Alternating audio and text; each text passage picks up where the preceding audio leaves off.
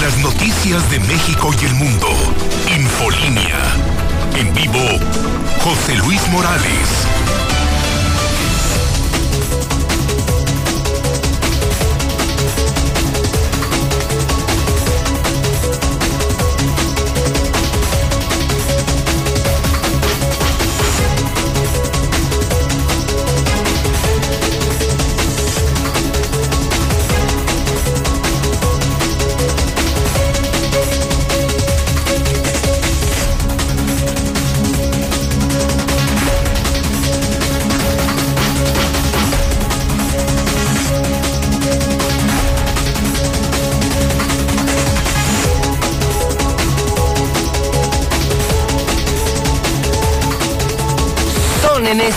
Momento las 7 de la mañana, hora del centro de México. Son las 7 en punto, son las 7, son las 7 en punto en el centro del país. Ni más ni menos. 7 de la mañana en el centro de la República Mexicana. Bienvenidos todos, Aguascalientes y México entero. Esto es Infolínea. Empieza lo bueno. Comienza el programa de noticias más importante de la radio, de las redes, de toda la historia. Infolínea. Estamos en vivo en La Mexicana, La Mexicana, la estación más escuchada de aquí la Mexicana, la estación del pueblo. La Mexicana. Estamos en vivo para todo México, canal 149 Star TV, redes sociales, Facebook, Twitter, el robot de Radio Universal. Buenos días desde el edificio inteligente de Radio Universal. Hoy es lunes 6 de septiembre del año 2021 y yo soy José Luis Morales. José Luis Morales el periodista más importante del centro del país. Les saludo en el día 389, calendario hidrocálido, como el que tenían los mayas, los aztecas. También los hidrocálidos tenemos nuestro calendario. 389 días para que termine la pesadilla panista 389 días para que se largue Martín, para que termine este maldito sexenio, el que destruyó, ¿sí? Para que se vaya el hombre que destruyó, que acabó con Aguascalientes. Día 249 del año, 116 días para que termine el 2021. Mi primera historia de hoy, mi primera historia es increíble. Increíble.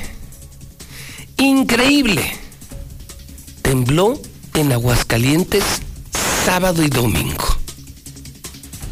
Increíble. Amaneció ayer el hidrocálido. El hidrocálido con una noticia que para muchos era como para la burla. Tembló en Aguascalientes, tembló en Aguascalientes. Así amaneció ayer. Ayer domingo el hidrocálido. Y anoche empezaron en las redes después, después de que Hidrocálido lo dio a conocer ayer domingo, ya en la noche la gente hablaba de otro sismo.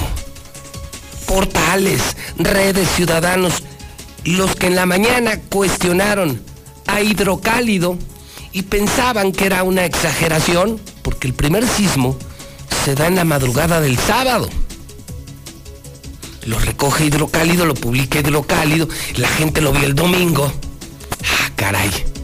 La gente estaba dormida, no lo sintieron. ¿Cómo que tembló? ¿Cómo que tembló aquí? Una exageración del grupo universal. Normal. Y en la noche, ándele, ayer, 9, 10 de la noche era la locura la red, el WhatsApp, los mini portales, los mini periodistas acaba de temblar, acaba de temblar, que acaba de temblar en Aguascalientes. Y no es zona sísmica. Hoy Hidrocálido vuelve a publicar otro temblor, que ahora sí se sintió en varias zonas de la ciudad. por segundo día consecutivo, vuelve a temblar en Aguascalientes.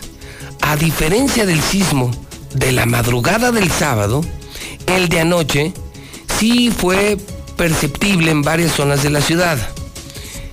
Pasadas las nueve y media de la noche de ayer domingo, comenzaron a replicar las líneas telefónicas del hidrocálido con llamadas de personas asustadas porque sintieron el movimiento telúrico. Y quiero esta mañana agradecer al único especialista que hay en Aguascalientes en la materia, conocido, lo he entrevistado ya muchas veces, es el experto en la materia. Quien sabe de esto se llama Arturo Sotelo. Él es geólogo, es integrante desde hace muchísimos años del Colegio de Geólogos en Aguascalientes. Es la mejor fuente. Es la noticia que todos esperaban. Tembló el sábado, anoche tembló y por supuesto le pregunto a usted que me está oyendo en la radio, señor Zapata, señor Quesada, ¿sintieron el temblor? Esa es la primera pregunta. ¿Sintieron el temblor del sábado? ¿Sintieron el temblor de anoche?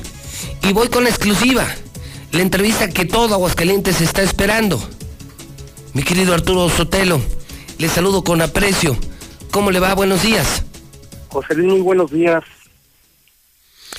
Muy buenos días a todos ustedes y a todos los radioescuchas. Arturo. Están pendientes, ¿no? De esta noticia tan importantísima.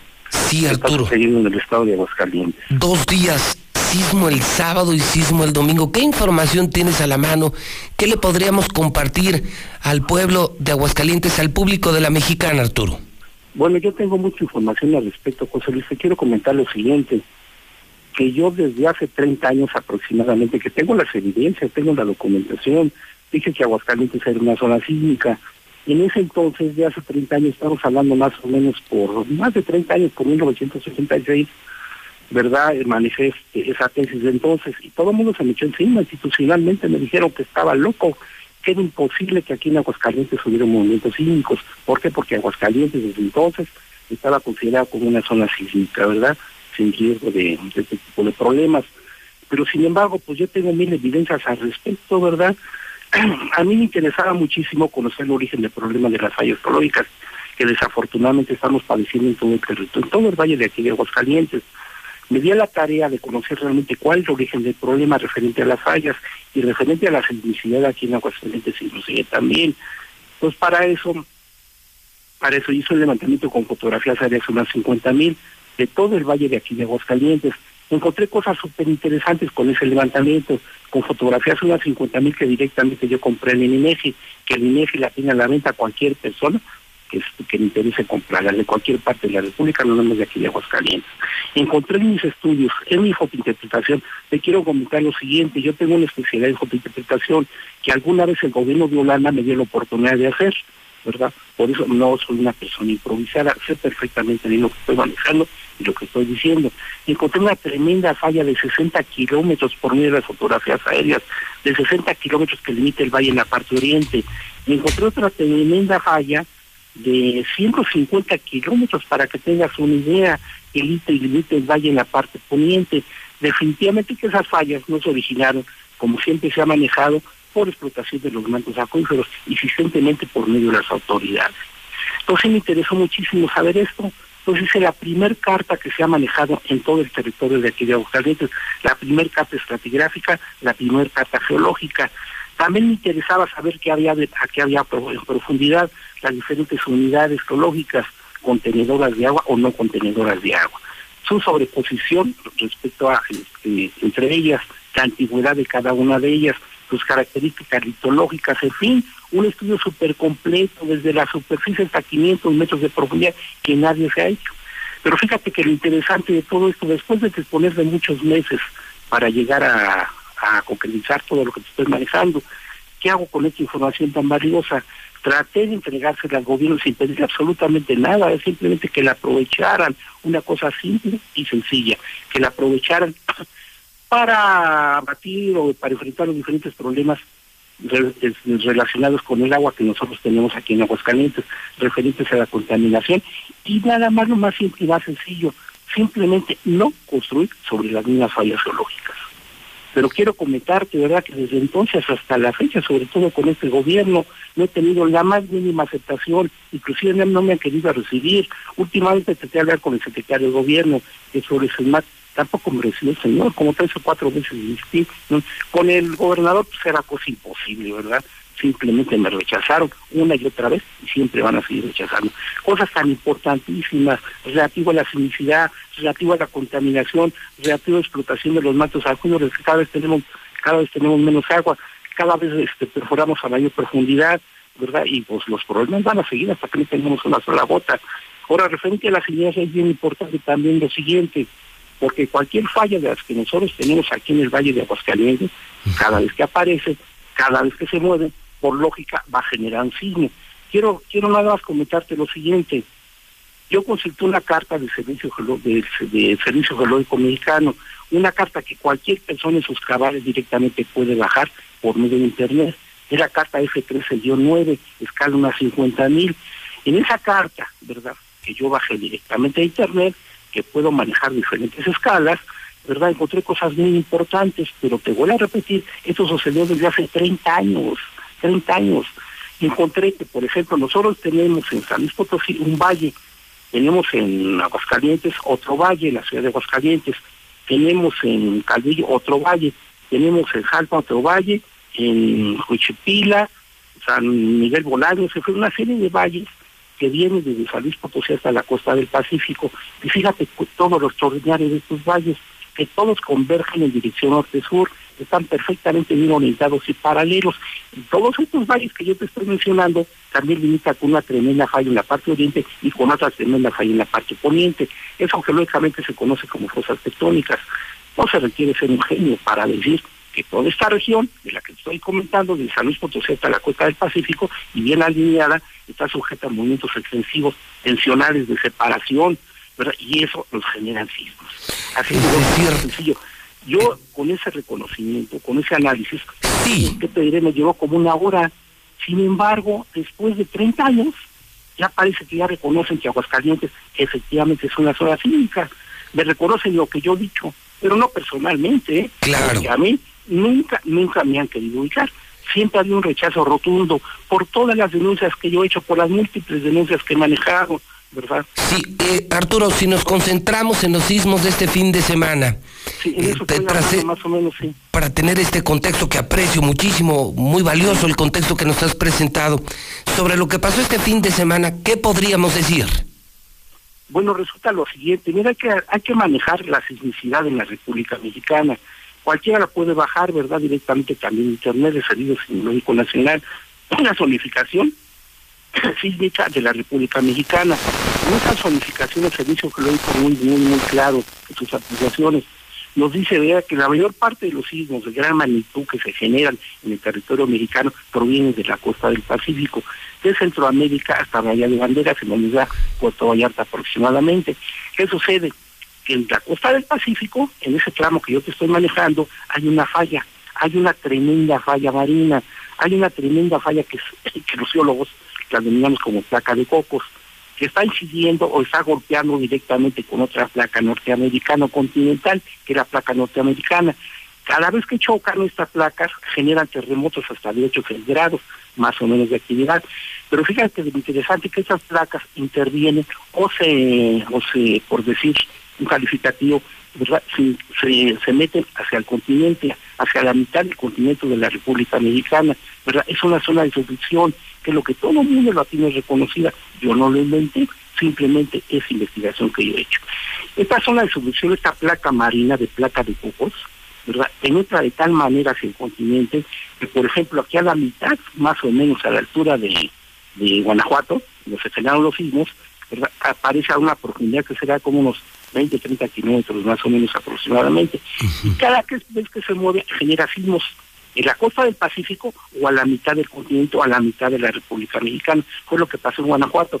En Guanajuato estamos exactamente en el límite, ¿verdad?, de la placa de cocos, en, el interior de la corteza terrestre, en el límite, y muy pegaditos a, este aguas calientes. Y aguas calientes ya se comporta de manera completamente bien diferente. O sea, cada región tiene su propia sismicidad. Lo que estaba comentando, ¿verdad? Aguascalientes, la República Mexicana, tenemos la placa de Cocos que está chocando con una placa norteamericana que llega a sismos de magnitud hasta de 8 grados. Y luego también tenemos otra zona sísmica, las dos únicas reconocidas a nivel nacional, ¿verdad? Que está precisamente en la parte norponiente de la República Mexicana, a la altura de Baja California con este con Sonora, y que tiene directamente vinculación con la placa de, con cómo se llama, con la, con la falla de San Andrés, es la que está moviendo, está separando parte del continente, parte de la península de Baja California con respecto al continente. Los dos eh, eh, sismos, Arturo, de sábado y domingo tuvieron epicentro en Guanajuato. Exactamente, es en el límite precisamente de la placa de Cocos en el interior del continente. Eh, los los el estado de Aguascalientes. todavía se miden, ¿es correcto medir un sismo por escala Richter, grados Richter? Sí, siempre se ha manejado así, ¿verdad? Bueno, había dos escalas, la escala de Mercalli, bueno, todavía existen esas dos escalas, la escala, la escala de Mercalli y la escala de Richter. La escala de Richter, ¿verdad? Es una, una, una medida bueno, una magnitud que se establece, ¿verdad?, para determinar la magnitud del sismo, que tiene unas implicaciones matemáticas, ¿verdad?, un poquito complicadonas, sí. cualquier manera que se maneja. Los, los sismos, eh, ¿tienes eh, la medición del sismo del sábado y el sismo del domingo? Bueno, según esto, según lo que yo tengo, la del sábado sí. fue alrededor de 4.2, ¿verdad? En escala de Richter. Y la, de este, y la del domingo parece ser que fue de 4.6.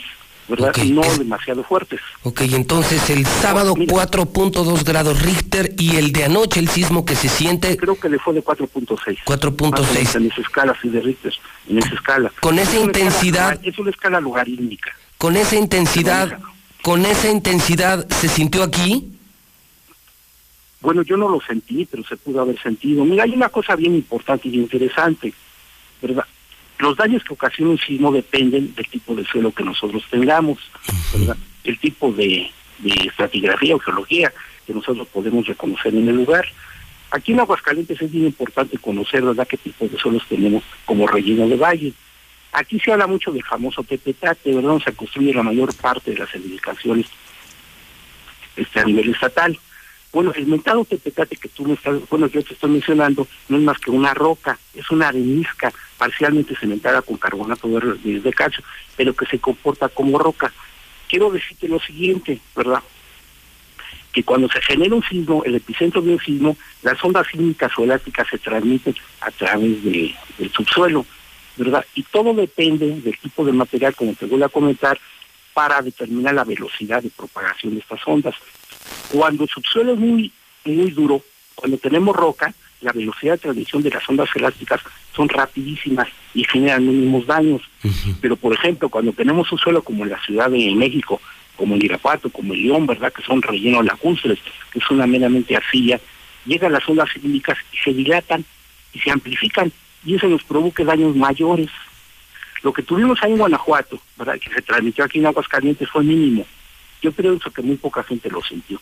Ahora la cuestión es esta, bueno, esto se generó en, el estado de Guanajuato, era cerquita con el valle de aquí de Aguascalientes, pero no con epicentros aquí en Aguascalientes. Aquí, aquí la pregunta inmediata y lógica sería, ¿qué riesgo de que se genere un terremoto aquí en el, aquí en el estado de Aguascalientes o en el valle de Aguascalientes? ¿Y qué magnitud puede representar? Eso es lo importante que tenemos que manejar. ¿Y es probable eso? ¿Es probable que algún día el epicentro de algún sismo sea Aguascalientes? No, no, no, es que es probable.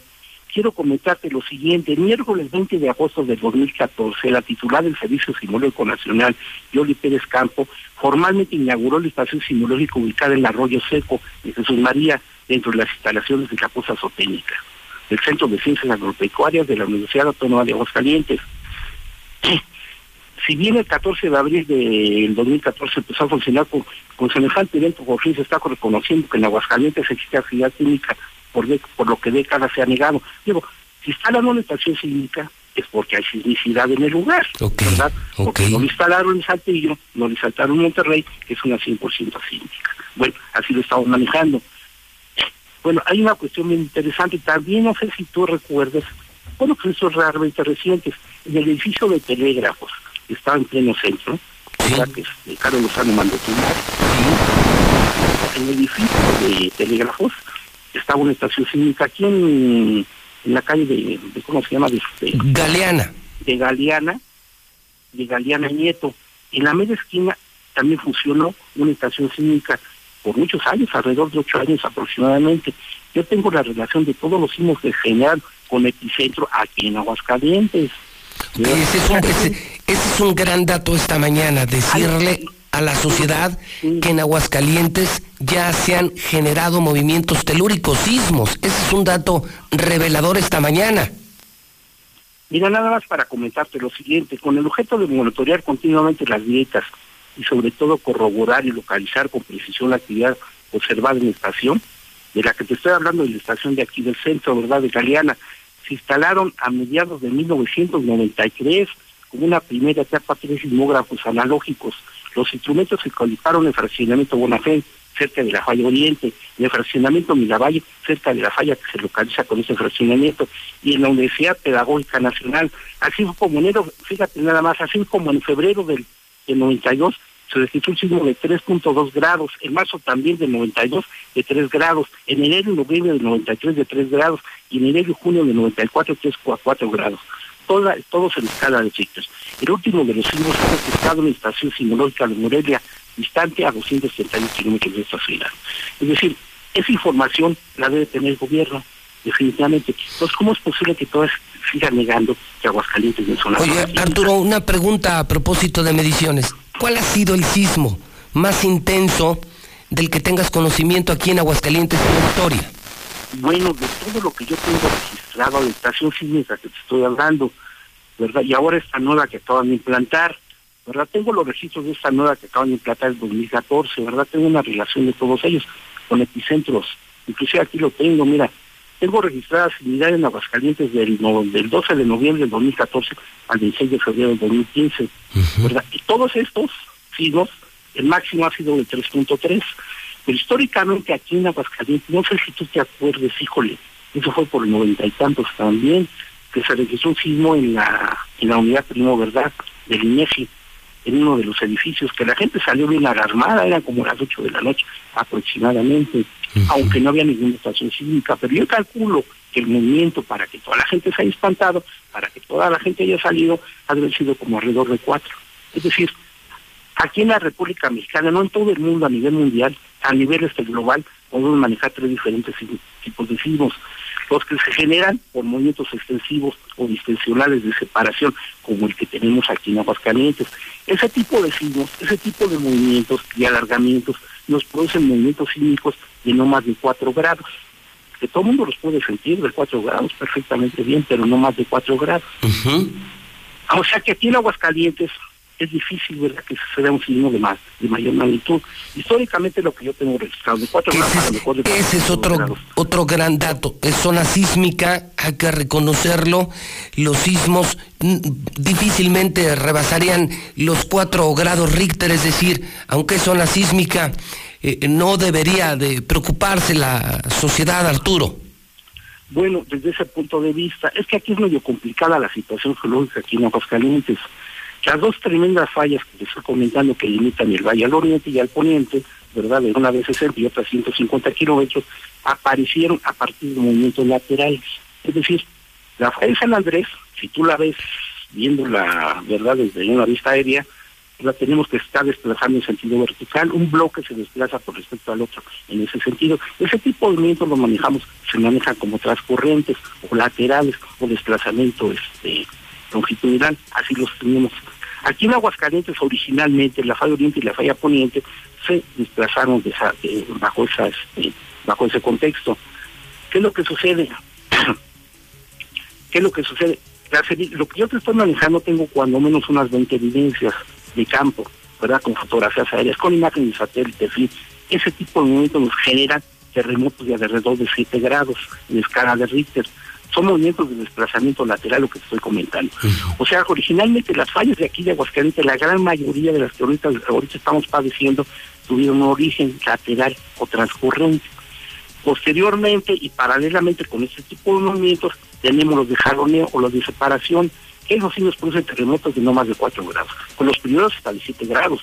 O sea que aquí en Aguascalientes, si, si se mueven cualquiera de las dos tremendas fallas que limitan el valle en sentido lateral, en sentido longitudinal, nos puede producir ese terremoto.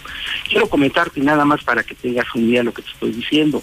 En el año 2008 yo les envié un documento a muchas autoridades entonces, inclusive también al gobernador Martín Orozco, cuando fuera presidente municipal. Tengo el documento, ¿eh?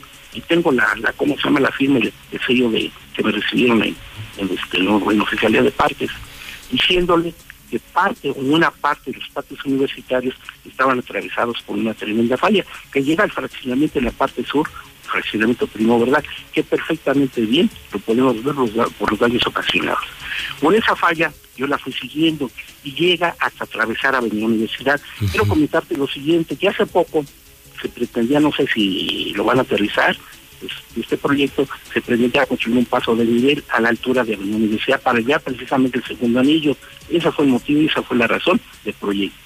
Bueno, en ese momento se hizo un estudio geoléctrico, es decir, es como si fuera una radiografía del terreno. Donde se descubre qué es lo que nosotros tenemos abajo a determinadas profundidades. Bueno, la geofísica, que tengo el perfil, yo lo tengo en mis manos, se los puedo proporcionar para que lo publiquen, pero aparece una tremenda falla de desplazamiento lateral en nuestro suelo, con 20 metros de alteración, de alteración, y esa falla, fíjate más para que tengas una idea cómo se manejan las cosas en esta churrada de Estado. Precisamente esa falla está alojada abajo del edificio del nuevo que ya terminamos de construir. El edificio médico de 12, de 12, de 12 pisos. Tengo la información, ¿eh?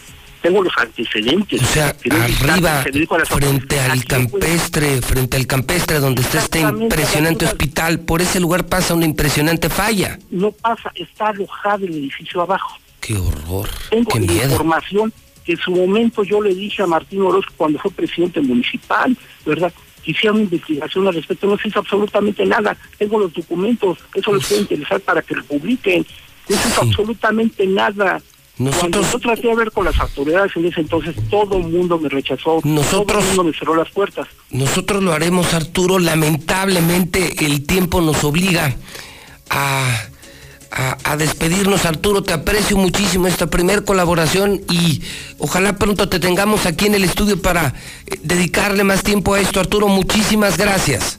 Al contrario, muchas gracias por la invitación y ojalá que pronto nos podamos ver por ahí. Claro, es Arturo Sotelo. Eh, bueno, estamos hablando en resumen, señoras y señores, súbanle a su radio. Número uno, dice el geólogo Arturo Sotelo que Aguascalientes ya es zona sísmica que entre otras fallas tenemos fallas de hasta 60 kilómetros de longitud y en zonas 500 metros de profundidad. Que los sismos promedio en Aguascalientes, que no son los primeros, rondan los 4 grados Richter. Que la posibilidad de que tengamos sismos de mayor intensidad es real. En Aguascalientes podrían ocurrir sismos de hasta 7 grados Richter dice el geólogo esta mañana en la mexicana. El gobierno no ha prestado atención a las múltiples fallas y por ejemplo, por ejemplo, por ejemplo, dice que ese nuevo hospital, ese impresionante hospital que pusieron en Colosio y en Universidad, el nuevo MAC, ese modernísimo hospital, está edificado sobre una gran falla geológica, que el gobierno lo sabía, que el gobierno lo supo y que no hicieron nada en Aguascalientes primero es la lana, primero es el negocio y luego es la seguridad. Aprovecho para denunciar a Arturo Sotelo del Colegio de Geólogos en Aguascalientes. Yo solo pregunto, ¿sintieron el sismo del sábado sí o no? Ese fue en la madrugada. Estábamos dormidos. El de anoche, muchos dicen que sí. ¿Usted lo sintió o no lo sintió? La explicación científica, que valía oro, que vale oro, es justamente con la que estoy iniciando el programa en esta mañana. Son las siete y media. Son las siete y media. Pero hay otra historia. Y también viene en el hidrocálido. También está en la primera. Abatieron ayer a un preso. Me brinco del tema de los temblores. Confirmados, confirmados. Y me voy a otra terrible historia. Fue asesinado un preso. Escapaba desarmado un eh, preso acusado de delito menor fue acribillado por policías ministeriales. ¿Le aplicaron la ley fuga? Señor Barroso, deme un adelanto solo de este tema. Los otros no me interesan, Barroso. Este es el tema. ¿Qué nos puedes adelantar, Alejandro Barroso? Buenos días. ¿Qué tal, Pepe? Muy buenos días, amigos del auditorio. Efectivamente, lo iban a ingresar a lo, que es el Cerezo Aguascalientes cuando antes de llegar a la puerta se les bajó este detenido de una camioneta titana en color blanco, se da la fuga sin esposas, lo corretean tres agentes ministeriales y al ver que no le iban a poder dar alcance, uno de ellos saca su arma de cargo y hace un par de detonaciones. Una de ellas le destrozó el abdomen, dejándolo con una herida mortal. En el lugar de los hechos, pues se apresonaron personal paramédico y el médico Eduardo Álvarez, quienes a pesar de los intentos por salvarle la vida, no pudieron hacer nada. este hombre... A ver, entonces lo tenían detenido en la policía en la policía ministerial. Y lo llevaban al cerezo. Se terminó el tiempo en la policía ministerial. Llegando al cerezo, se les baja de la camioneta y corre rumbo a dónde, al Picacho, ¿a dónde? Como si fuera rumbo al Picacho. Enfrente hay una zona de casitas y algunos comercios. ¿A qué hora fue esto? Esto fue cerca de las cuatro y media, cinco de la tarde, cuando había ah. plena luz del día, señor. Con razón, yo estaba en el cerro y sobre el cerro, a una muy, pero muy baja altura, estaba volando el helicóptero. Es correcto, señor. Ok, entonces se va corriendo. No era un delincuente. Me decías, estaba... Está bajo proceso, o estaba bajo proceso de investigación por un delito menor, señor, por el delito de robo. Nada más por robo, señor. Su nombre, él respondía en vida al nombre de Víctor Andrés Sánchez, y pues este sujeto... ¿De cuántos años? De 30 años, señor. No lo especifica, pero lo que tenemos son 30. O sea, le aplicaron la ley fuga. Claro. Párate, párate, párate, pum. Vámonos. No se paró y lo asesinaron por delito menor, 30 años. Es correcto. Se les, se les escapó porque esto también pone en evidencia que el protocolo no se cumplió. Definitivamente.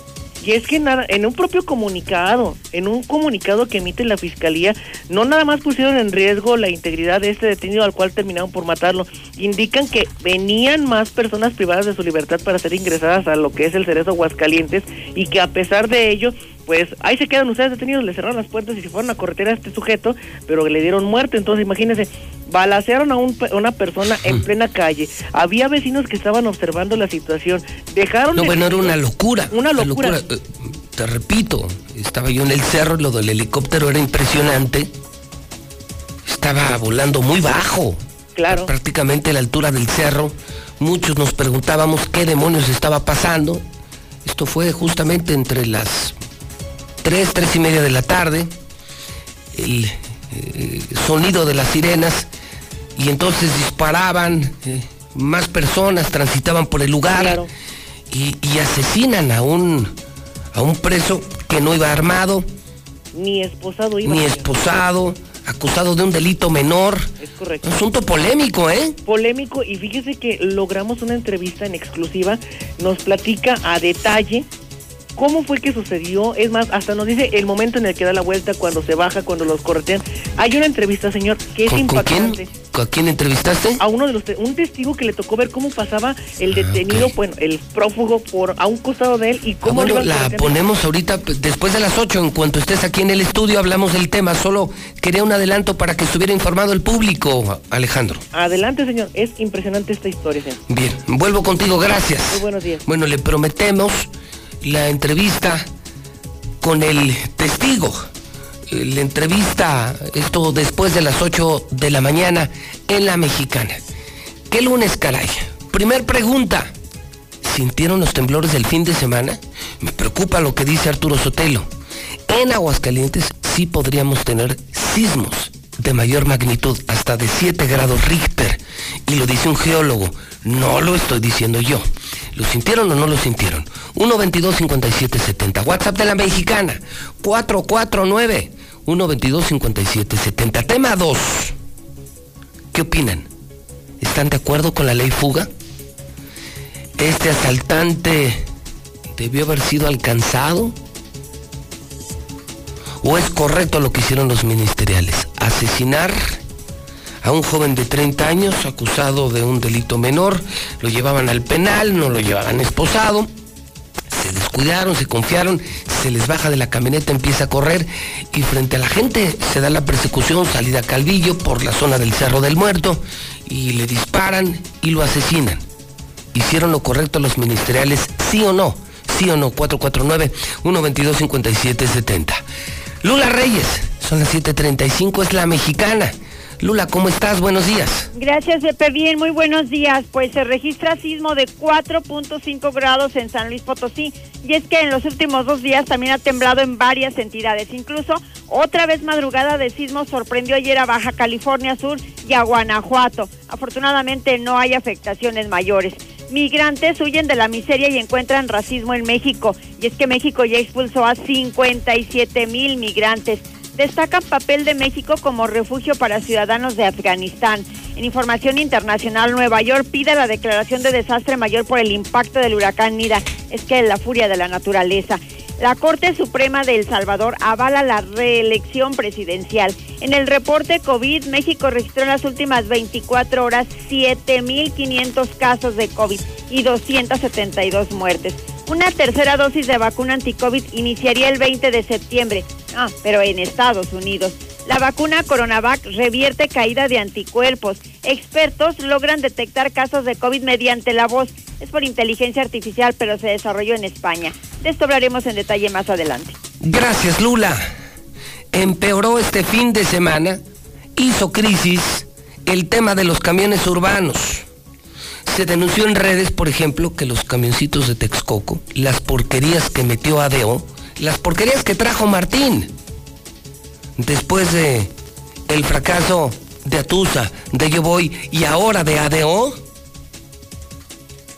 este fin de semana la gente ya denunciaba que los nuevos camiones que trajeron para prestar el servicio al estado de Aguascalientes son una porquería. Una mentada de madre los camioncitos de ADO que vinieron de Texcoco. De esto voy a hablar después del corte. Eso sí, no se vaya a perder después de las 8 la maravillosa declaración del gobernador. ¿Saben con qué mamada salió? Aguántenme poquito. La gente reclamó el fin de semana, oiga, gober. No la chingue. Usted prometió movilidad, camiones de primer mundo, prometió muchas cosas. Y no ha cumplido ni una en el tema de los camiones y con el regreso a clases, no se vale, gobernador.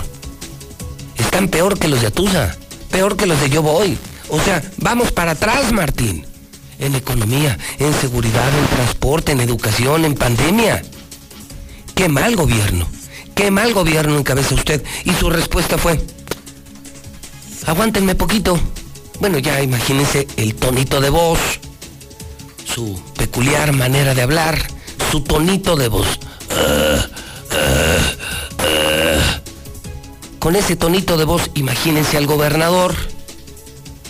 Aguántenme poquito. Aguántenme poquito. Qué buena respuesta, ¿no? Para trabajadores, para cerca de 300, 400 mil hidrocálidos que diario usan los camiones urbanos. Zuli, con el avance deportivo. ¿Cómo estás? Buenos días. ¿Qué tal, José Luis? Y toda la mexicana, muy buenos días. El Real América, hasta en amistoso, sigue demostrando quién es papá. El día de ayer en el clásico venció dos goles por cero al engaño sagrado. Además, escándalo en el fútbol mundial y es que a través de las autoridades sanitarias en Brasil suspendieron el partido precisamente de la selección carioca ante Argentina y todo porque cuatro jugadores de Argentina habían estado en Reino Unido. También la selección mexicana sufrió pero alcanzó a vencer un gol por cero a Costa Rica y dura lesión sufrió el delantero de Chivas, Alexis Vega. Así es que de esto y mucho más, José Luis, más adelante. Muy bien, muchísimas gracias. Le prometo también después de las ocho presentarle completo el hidrocálido. Vienen las historias que le acabo de comentar. La foto del preso asesinado. Caso extraño en Aguascalientes, le aplicaron la ley fuga. Detalles del temblor, de los temblores. De este fin de semana, dos temblores en Aguascalientes. Promedios de entre 4.2 y 4.6 grados en la escala de Richter, confirma el Colegio de Geólogos en La Mexicana y viene toda la información en el periódico Hidrocálido. Cómprelo temprano, cómprelo temprano. Acuérdese, se agota diario, se agota diario. Cómprelo temprano. Son en este momento 7:40. Buenos días a todo el centro de México. Faltan 20 minutos para que sean las 8 de la mañana en La Mexicana, La Mexicana, La Mexicana, la estación número uno, la estación del pueblo. 20 para las 8, en el centro del país. Duele todo lo que estamos viviendo. Duele hasta el alma. Pero si algo tenemos las y los mexicanos, es que siempre nos unimos y salimos adelante. Así que no importa si odias la política, lo que realmente importa es sanar a México. Sanar los trabajos perdidos, la inseguridad, los centros de salud. En RSP queremos sanarte a ti. RSP, sanar a México. Visita redes sociales progresistas.org. Quienes compiten en las Olimpiadas dan lo mejor de sí para ganar la medalla de oro. Del mismo modo, las empresas deben esforzarse por ganar tu preferencia. Cuando las empresas compiten, las familias podemos elegir el producto o servicio que mejor se ajusta a nuestras necesidades y a nuestro bolsillo. Hoy más que nunca, queremos tener opciones para gastar mejor nuestro dinero. Con competencia tú eliges. Un México mejor es competencia de todos. Comisión Federal de Competencia Económica, COFESE. Visita COFESE.mx. Ante el calentamiento global y el desorden climático, la protección del medio ambiente y de la vida en todas sus formas es una prioridad. Por ello, el Senado aprobó leyes para preservar un ambiente sano, sin contaminación ni amenazas a los recursos naturales. En particular, se protege a las especies de la flora y la fauna en peligro de extinción y se procura el equilibrio ecológico. Senado de la República. Sexagésima quinta legislatura. Llegó el momento. Regresamos a la escuela. Y para aprender sobre el cuidado y la importancia de la salud mental propia y de la comunidad escolar en situaciones de emergencia, la plataforma CLINS y la SEP brindan cursos de apoyo socioemocional en línea. Inscríbete en la página https diagonal diagonal Porque es un espacio seguro, regresamos a la escuela. Gobierno de México. José Luis, yo no sentí nada del temblor, pero pues si luego las fallas, acá por mi casa hay una y pues luego qué vamos a hacer, José Luis. Buenos días, el karma existe, José Luis, con el que dices que no hacía nada, la pobre palomita. Maltrataba mucho a su esposa y a sus niños, tenían hasta un bebé de dos mesecitos y lo golpeaba. El karma, qué bueno. Buenos días, licenciado. Fíjese que no, no, el, el sábado yo no sentí nada, en el de ayer sí. Y, pensamos ahí en la casa que había sido un, un tráiler, ahí tiene usted su, su casa en el Infonavit Morelos y ya que ahí los trailers de, repente hace que se simbre. Pero está, está, canijo, digo, ya varios temblores en un solo ratito. Ojalá que Dios nos cuide, ¿eh? Hola, buenos días, José Luis Morales. No, no hicieron lo correcto los puercos, porque lo que pasa es que son bien manchados. Y yo no justifico al, al ratero, ni tampoco a los judiciales, pero lo que pasa es que son unos perros mal manchados, la verdad. Y no les queda otro, o sea, otro, otro calificativo, lo que pasa es que son manchados, son unos dálmatas. Hola, buenos días. Aquí en Villa García también se sintió el temblor muy leve. ¿Qué tal? ¿Qué tal? Muy buenos días. Mira, mi comentario es que yo pienso que esta persona, este delincuente que llevaban los ministeriales, algo sabía. Algo sabía y por eso le dieron la chancita de que se fuera de fuga para después aplicarle la ley y matarlo. Es un asesinato. A mi ver, es un asesinato porque no cumplieron con el protocolo. ¿Y por qué no lo cumplieron? Porque algo sabía. Algo sabía y los iban a delatar. Buenos días, licenciado Morales. Escuchando ahorita la información de los sismos, quiero comentarle, no fue el sábado, fue ayer domingo, antes de las seis de la mañana, que se sintió el, primer sismo y el segundo ya fue en la noche, como eso de las nueve de la noche más o menos, pero no fue el sábado y no fue en la madrugada. ¿Qué pasa, José Luis? Buenos días. Hombre, pues yo pensé que mi vieja me estaba cotorreando. Dije, pues de cuál fumó, que se estaba moviendo la lámpara. Dije, ¿hay fantasmas o qué? Mm, no, pues, o sea que sí tembló. Hijo, no, hombre. Buenos días, yo escucho a la mexicana. En Loreto, Zacatecas, también se sintió un movimiento telúrico el día de ayer y en algunas comunidades del municipio también lo llegaron a sentir, como en las comunidades del Lobo. Oye, José Luis, yo tengo una duda.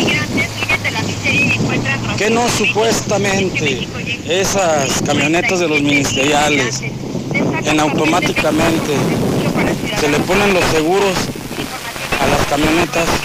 Este, ahora otra, ¿por qué lo traían ese? ¿Por qué no lo traían esposado? Ah, qué judicialitos. Ahora sí se ganaron el Oscar. Ya por eso la gente los trata como los trata. Buenos días, José Luis. Yo considero que es correcto como actuó la policía, porque si esa persona se estaba fugando, ellos tenían, si no lo hubieran atrapado, ¿qué estuvieras diciendo ahorita? Que no lo atraparon, que se les fue, que hubieran podido utilizar otras técnicas. Entonces yo considero que, que fue correcto y por eso a veces la policía no quiere actuar porque les, este, o sea, les dan poder, pero al final, pero al, al final no, este, no los dejan hacer nada y aparte la sociedad los critica. Entonces, Sí, hola, buenos días, José Luis. Pues digo que los ministeriales estuvieron mal. Primero lo tu- tuvieron que haber esposado para que no se les siga escapado y pues fue un error de haberlo matado. Buenos días, José Luis Morales. En Valle de los Cactus sí se sintió el temblor. Licenciado, yo escucho a la mexicana. Se supone que los policías ministeriales deberían de tener una condición física extraordinaria, pero son unas vacas, son unas vacotas, pesan 300 kilos, no corren ni para ir al baño. No, José Luis, mira, está bien, ese delincuente estuvo bien que lo hayan matado. Porque fíjate que esa gente nomás está robando oxígeno, José Luis. Así deberían de matar a todos los rateros. Ya que acaben con todos esos ratas. Buenos días, José Luis. Pues bueno, qué lástima que hayan tenido que recurrir a ese tipo de violencia, pero si de veras era un ratero confirmado, pues uno menos, ni modo. Buenos días, auditorio y José Luis.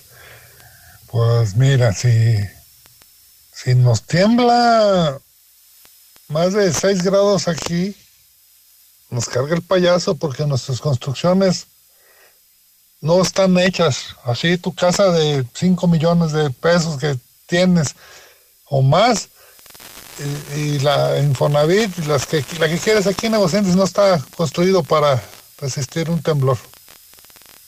Es de que va a estar pesado si pues viene la desgracia. Esperemos que no venga la desgracia. Ay, señora, ay, señora, para esa que dice que estuvo de acuerdo. Hay protocolo, pues si no lo siguieron, ¿por qué no lo esposaron de- desde un principio? Ahora, si lo llevaban al penal, ¿cómo se les va a bajar? Al bajarse tienen que bajar con él, a esposado. No mames, señora. Gracias, José Luis. Lo que pasa es que está extraño. Si lo van siguiendo, ¿por qué le dan el balazo en el abdomen? Debería de haber sido en la espalda.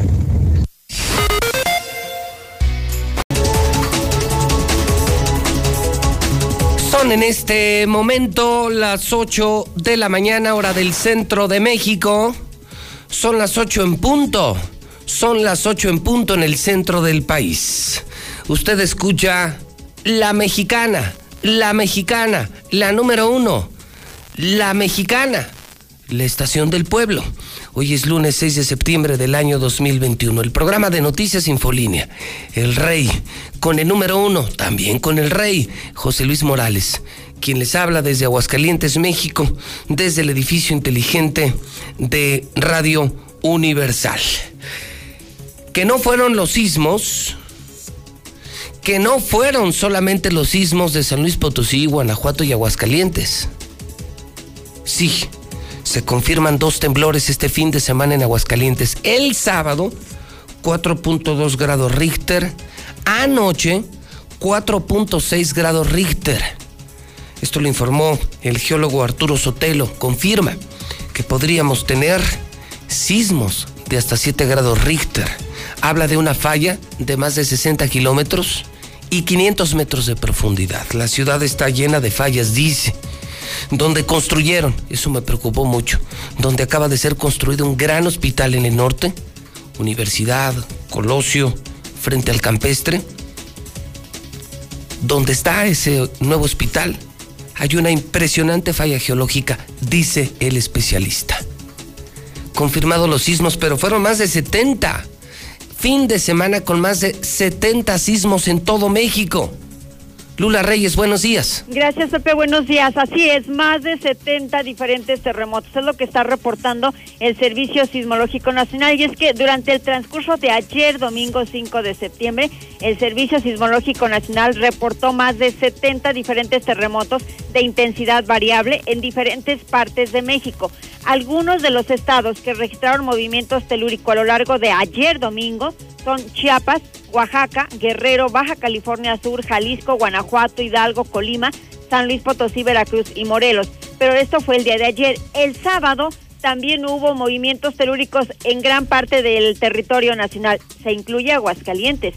Mientras tanto, la intensidad de los sismos, según el Servicio eh, Nacional Sismológico, osciló entre los 2.9 y 5.3 grados en la escala de Richter, aunque afortunadamente, pues no todos ellos fueron eh, causaron daños. Incluso no, no pudieron ser percibidos por la población y no todos ameritaron la alerta sísmica al no superar los niveles de intensidad establecidos pero durante la madrugada de ayer domingo se presentó el terremoto más fuerte en Baja California Sur con una magnitud de 5.3, mientras que el más reciente reportado fue en San Luis Potosí con nivel de 4.5. Y bueno, pues a pesar del gran número de movimientos de la Tierra, no se reportan personas heridas, afortunadamente, desaparecidas o estructuras materiales con daños de seriedad en México. Sin embargo, está preocupando a los expertos en sismología, pues esta, este enjambre de sismos que se están presentando en la República Mexicana, según el más reciente reporte del Servicio Sismológico Nacional.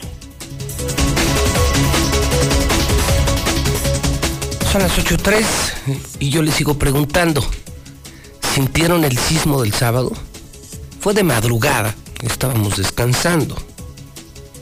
Son sismos apenas perceptibles. El de anoche fue más intenso, 4.6 grados Richter aquí.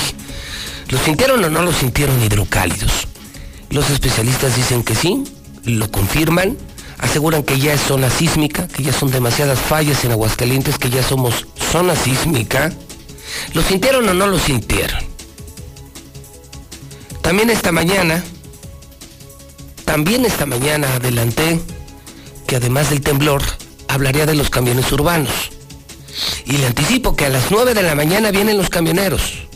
A las 9 de la mañana vienen los camioneros cara a cara con José Luis Morales. Este fin de semana los usuarios en redes se quejaron, que están peor que Atusa, peor que yo voy, que los camiones de Texcoco, que los de ADO mandaron pura porquería pura basura al estado de Aguascalientes. Marcela González, buenos días.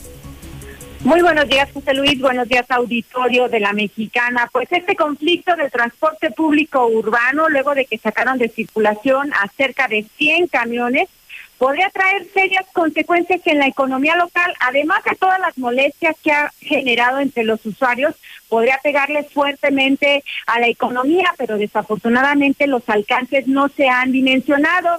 Y es que los propios transportistas están advirtiendo que hay empresas que trabajan bajo el esquema de justo a tiempo y si sus trabajadores no llegan a tiempo podrían parar líneas de producción y esto le pegaría aún más fuerte a la economía de Aguascalientes. El presidente de la Cámara Nacional del Autotransporte de Carga, Roberto Díaz Ruiz, señaló que no era necesario llegar a ese tipo de situaciones que en las que al final de cuentas los más afectados son los usuarios quienes no solamente están padeciendo la tardanza en la llegada de las rutas, y es que lo peor del caso es que ahora ni siquiera están pasando y además el servicio va de mal en peor. Es que muchas empresas, pero una gran cantidad, ya tienen los programas justo a tiempo. Entonces, pues una falla de estas les puede llevar a paralizar la línea de producción. Por lo tanto, el pronunciamiento es porque le urjan a solucionar este problema. Los usuarios no siguen, no pueden seguir padeciendo un día más de las deficiencias y tardanzas. Este es el reporte. Muy buenos días.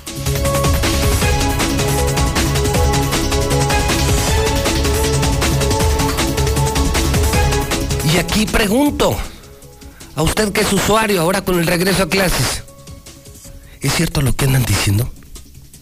¿Es cierto lo que andan diciendo? Que están peor estos camiones de ADO que los de Yo Voy y que los de Atusa. Que ya sería mucho decir, ¿eh? Pero es el chisme del fin de semana. Sí, que mandaron pura basura, pura basura. O sea, otra regada del gober con los camiones urbanos. Si usted es usuario, si ya se subió a los que dicen Texcoco, cuénteme, cuénteme por favor en la mexicana, díganme. Estamos hablando del sismo, ¿lo sintieron o no lo sintieron? Del reo que se escapó, un reo ayer del cerezo y lo mataron. Lo mataron ministeriales. Ley fuga, le aplicaron la ley fuga. ¿Está usted de acuerdo o no está de acuerdo? Tema número 3, camiones urbanos. Que lo de ADO es una mentada de madre. Imagínese peor que Atusa. Imagínese peor que los camiones de Martín, los yo voy. Cuéntelo, pero cuéntelo en la mexicana. Tenga el valor 122-5770. No le saque 449-122-5770. Y el gober salió con su gracia. Obviamente le preguntaron. Le preguntaron, oiga, pues ya trae usted un desmadre con los camiones urbanos, gobernador. Bueno, con todo. La economía no levanta, ya no hay inversiones, la educación muy mal, la salud es un escándalo de corrupción de usted y su maldita asquerosa familia. Todo está mal, la inseguridad como jamás la habíamos tenido. Es usted el peor gobernador de la historia. Es usted la peor tragedia política de aquí. Pero ya lo de los camiones todavía peor. Y su respuesta fue, aguanten poquito, hombre. Aguántenme poquito, así, así, con ese cinismo, con ese descaro. Sin vergüenza. Héctor García, buenos días. ¿Qué tal, José Luis? Muy buenos días. Sí, pide el gobernador que lo aguanten un poquito a todos los que siguen padeciendo este problema del transporte público. Martín Orozco asegura que pronto estarán viéndose las mejoras tras fusionarse todo el sistema en una sola empresa. Se han tomado decisiones eh, muy importantes en estos últimos días para el transporte y nuevamente no quitamos el, dedo del renglón, que es uno de los temas que tienen que transformarse, que tienen que mejorar, que tenemos años, muchos años con un pésimo servicio de transporte público y que lo que estamos haciendo, que es ahora este fusionar una sola empresa para poder aprovechar la tecnología que se, y las inversiones que se hicieron, pues pronto verá el resultado. Aguántenos un poquito, lo sigo diciendo, es el tema que no va a concluir en el, de la noche a la mañana. Y bueno, ¿cuánto es eh, esperarlo un poquito? Pues habla, habla de que a partir de octubre comenzarían apenas a verse en algunos resultados. Hasta aquí con mi reporte y muy buenos.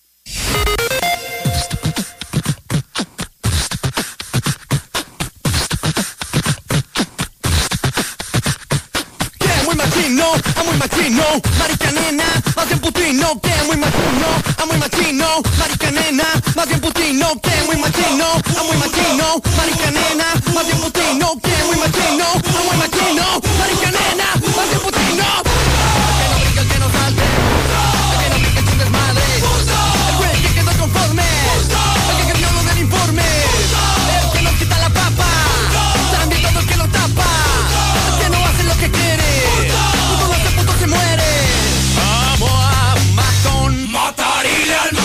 No, no, no tenía dedicatoria especial. Cualquier coincidencia, créame, y es en serio, ¿eh? Cualquier coincidencia sería pura casualidad. No, no, de ninguna manera. Lo que pasa es que hoy, hoy es 6 de septiembre del año 2021 y me estoy encontrando que un día como hoy, pero ya hace, ya hace tiempo atrás, nacía la gran figura de Molotov, que fue en 1974. 1974, 6 de septiembre, nace Tito Fuentes, músico mexicano, de la banda Molotov. Tiene super temas como Gimme the Power, Frijolero. Esta, la más popular, coincidió con la entrevista del Gober, pero pura casualidad, ¿no? Las efemérides hoy me marcan el cumpleaños de Tito Fuentes, músico español de la banda Molotov. Y bueno, esto sí cambia un poquito las cosas, ¿no? Súbele, hermano. Un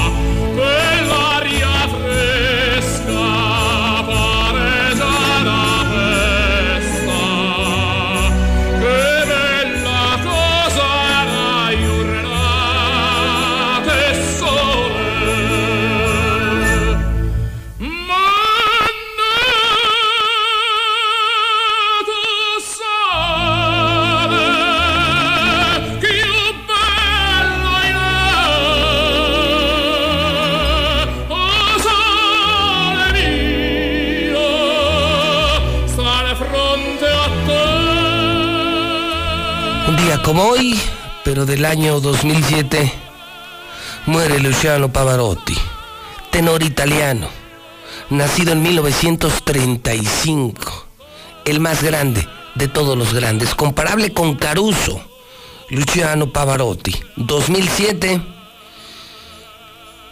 pues sí, contrastantes efemérides musicales, ¿no? Por un lado, el cumpleaños de Tito Fuentes de Molotov, y de puto nos pasamos a O Sole Mío con Luciano Pavarotti, fallecido en el 2007. 8 de la mañana, 13 minutos hora del centro de México, son las 8.13, todo pasa en la mexicana, todo en la mexicana. Buen inicio de semana, repita conmigo, bendito lunes, bendito lunes, gracias a Dios es lunes.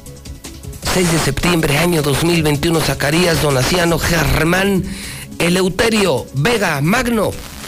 Felicidades en el Santoral. Oiga, por cierto, muchas felicidades hoy a toda la gran comunidad del TEC de Monterrey, Campus Aguascalientes y el TEC de Monterrey en todo México.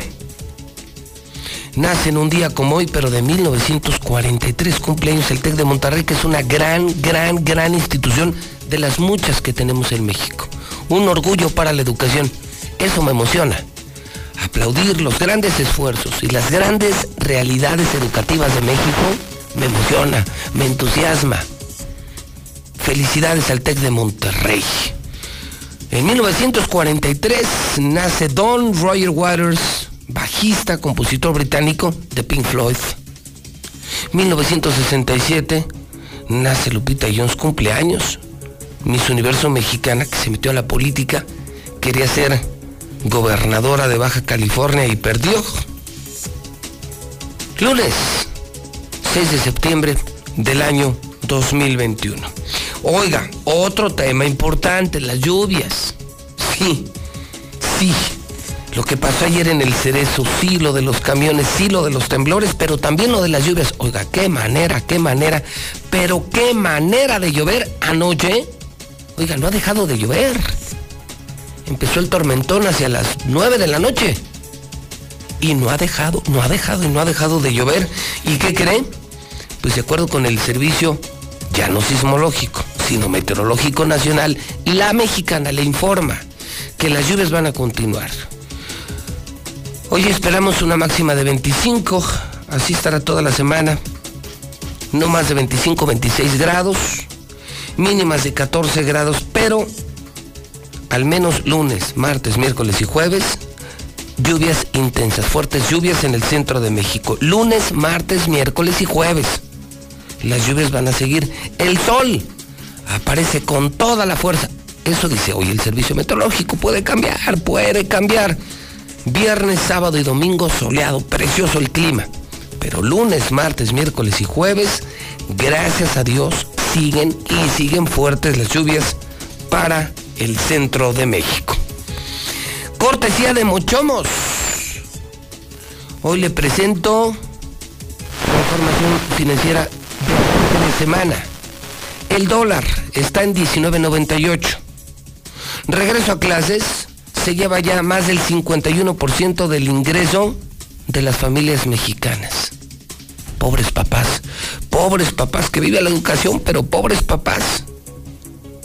¿Se van? ¿Se van?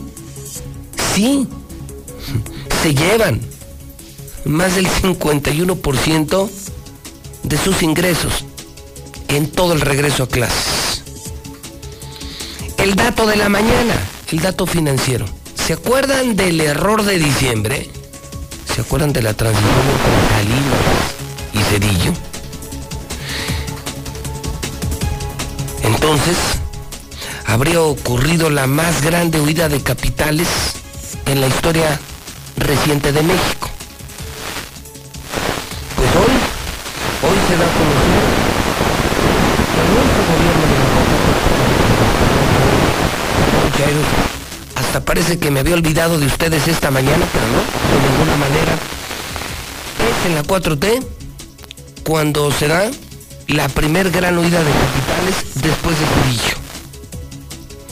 Y estamos hablando de una deuda del gobierno en manos de inversionistas extranjeros totalizada en 82 mil millones de dólares. Hoy han salido de México el 22% de los capitales. Adiós, adiós, adiós, por miedo, por desconfianza al gobierno de este país, por tantas y tantas decisiones de la 4T, huyen de México capitales más que cuando lo hicieron entre Salinas y Cedillo. Ahí se las dejo, Chairos, por si le entienden. Los escucho, Chairos, en La Mexicana. Vamos al WhatsApp. Son las 818-122-5770. Muy buenos días. A mí se me hace muy sospechoso eso que pasó con el detenido, ya que según el protocolo, desde que sales de las instalaciones de la Policía Ministerial te deben de llevar esposado por la espalda y se ingresan esposado. Las esposas se las quitan adentro del cerezo. Entonces, ¿por qué lo llevaban sin esposar? ¿Por qué lo llevaban? Es, ¿Por qué se les bajó? Es como dicen, a lo mejor él sabía algo. Pero cuéntelo la Pepe, Pepe, yo escucho a la mexicana. De verdad es increíble los desaciertos de, de esta administración. Vamos en completo retres- retroceso. No le perdí, parece que estaba, que estoy en el Estado de México, que estoy en Nezahualcóyotl. Ya nada más falta que se suban los, los asaltantes, nos tumben los, las carteras y los celulares. Ya es lo único que falta, porque los vehículos ya están ahí. Hola, buenos días, don José Luis Morales. Yo no estoy de acuerdo en que hayan matado a este pobre individuo. Para eso existen otras estrategias. La estrategia principal es que le hayan dado unos plomazos, pero en las patas para que ya no corriera. Esto fue con dolo, esto fue con dolo. Véalo por donde lo vea, licenciado. Ahí estamos al pendiente de su noticiero. El hidrocálido.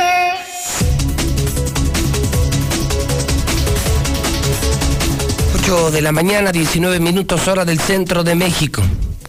Cómprelo temprano. No, ya son las 8.20. Cómprelo temprano, por favor. Para que no nos reclamen y no nos ofendan y no nos critiquen. Se agota a diario. Es que la gente ya no compró los otros periódicos. Ese es el problema. El hidrocálido cambió. Mejoró su tecnología, su color, su diseño. Tenemos las mejores columnas de México. ¿Y qué pasó? Que toda la gente que compraba periódicos se cambió de hidrocálido. Ese es el problema. Ya no compran los otros periódicos. Entonces este se acaba muy temprano y la gente se enoja. Y que no repartimos y que no distribuimos. No. Si lo quiere en casa, marque 9, 10, 50, 50. Y le llega como a mí a las 5 de la mañana. Si usted lo quiere comprar en la tienda de la esquina, si lo quiere comprar con el boceador, en el Oxxo, Nada más le pido, nada más le pido, es lo único que le pido. Vaya temprano, porque además el periódico se lee temprano. El periódico no se lee a las 11, no se lee a las 12. Levántese temprano, si no, no va a conseguir hidrocálido. Pero no se enoje, pero no nos reclame.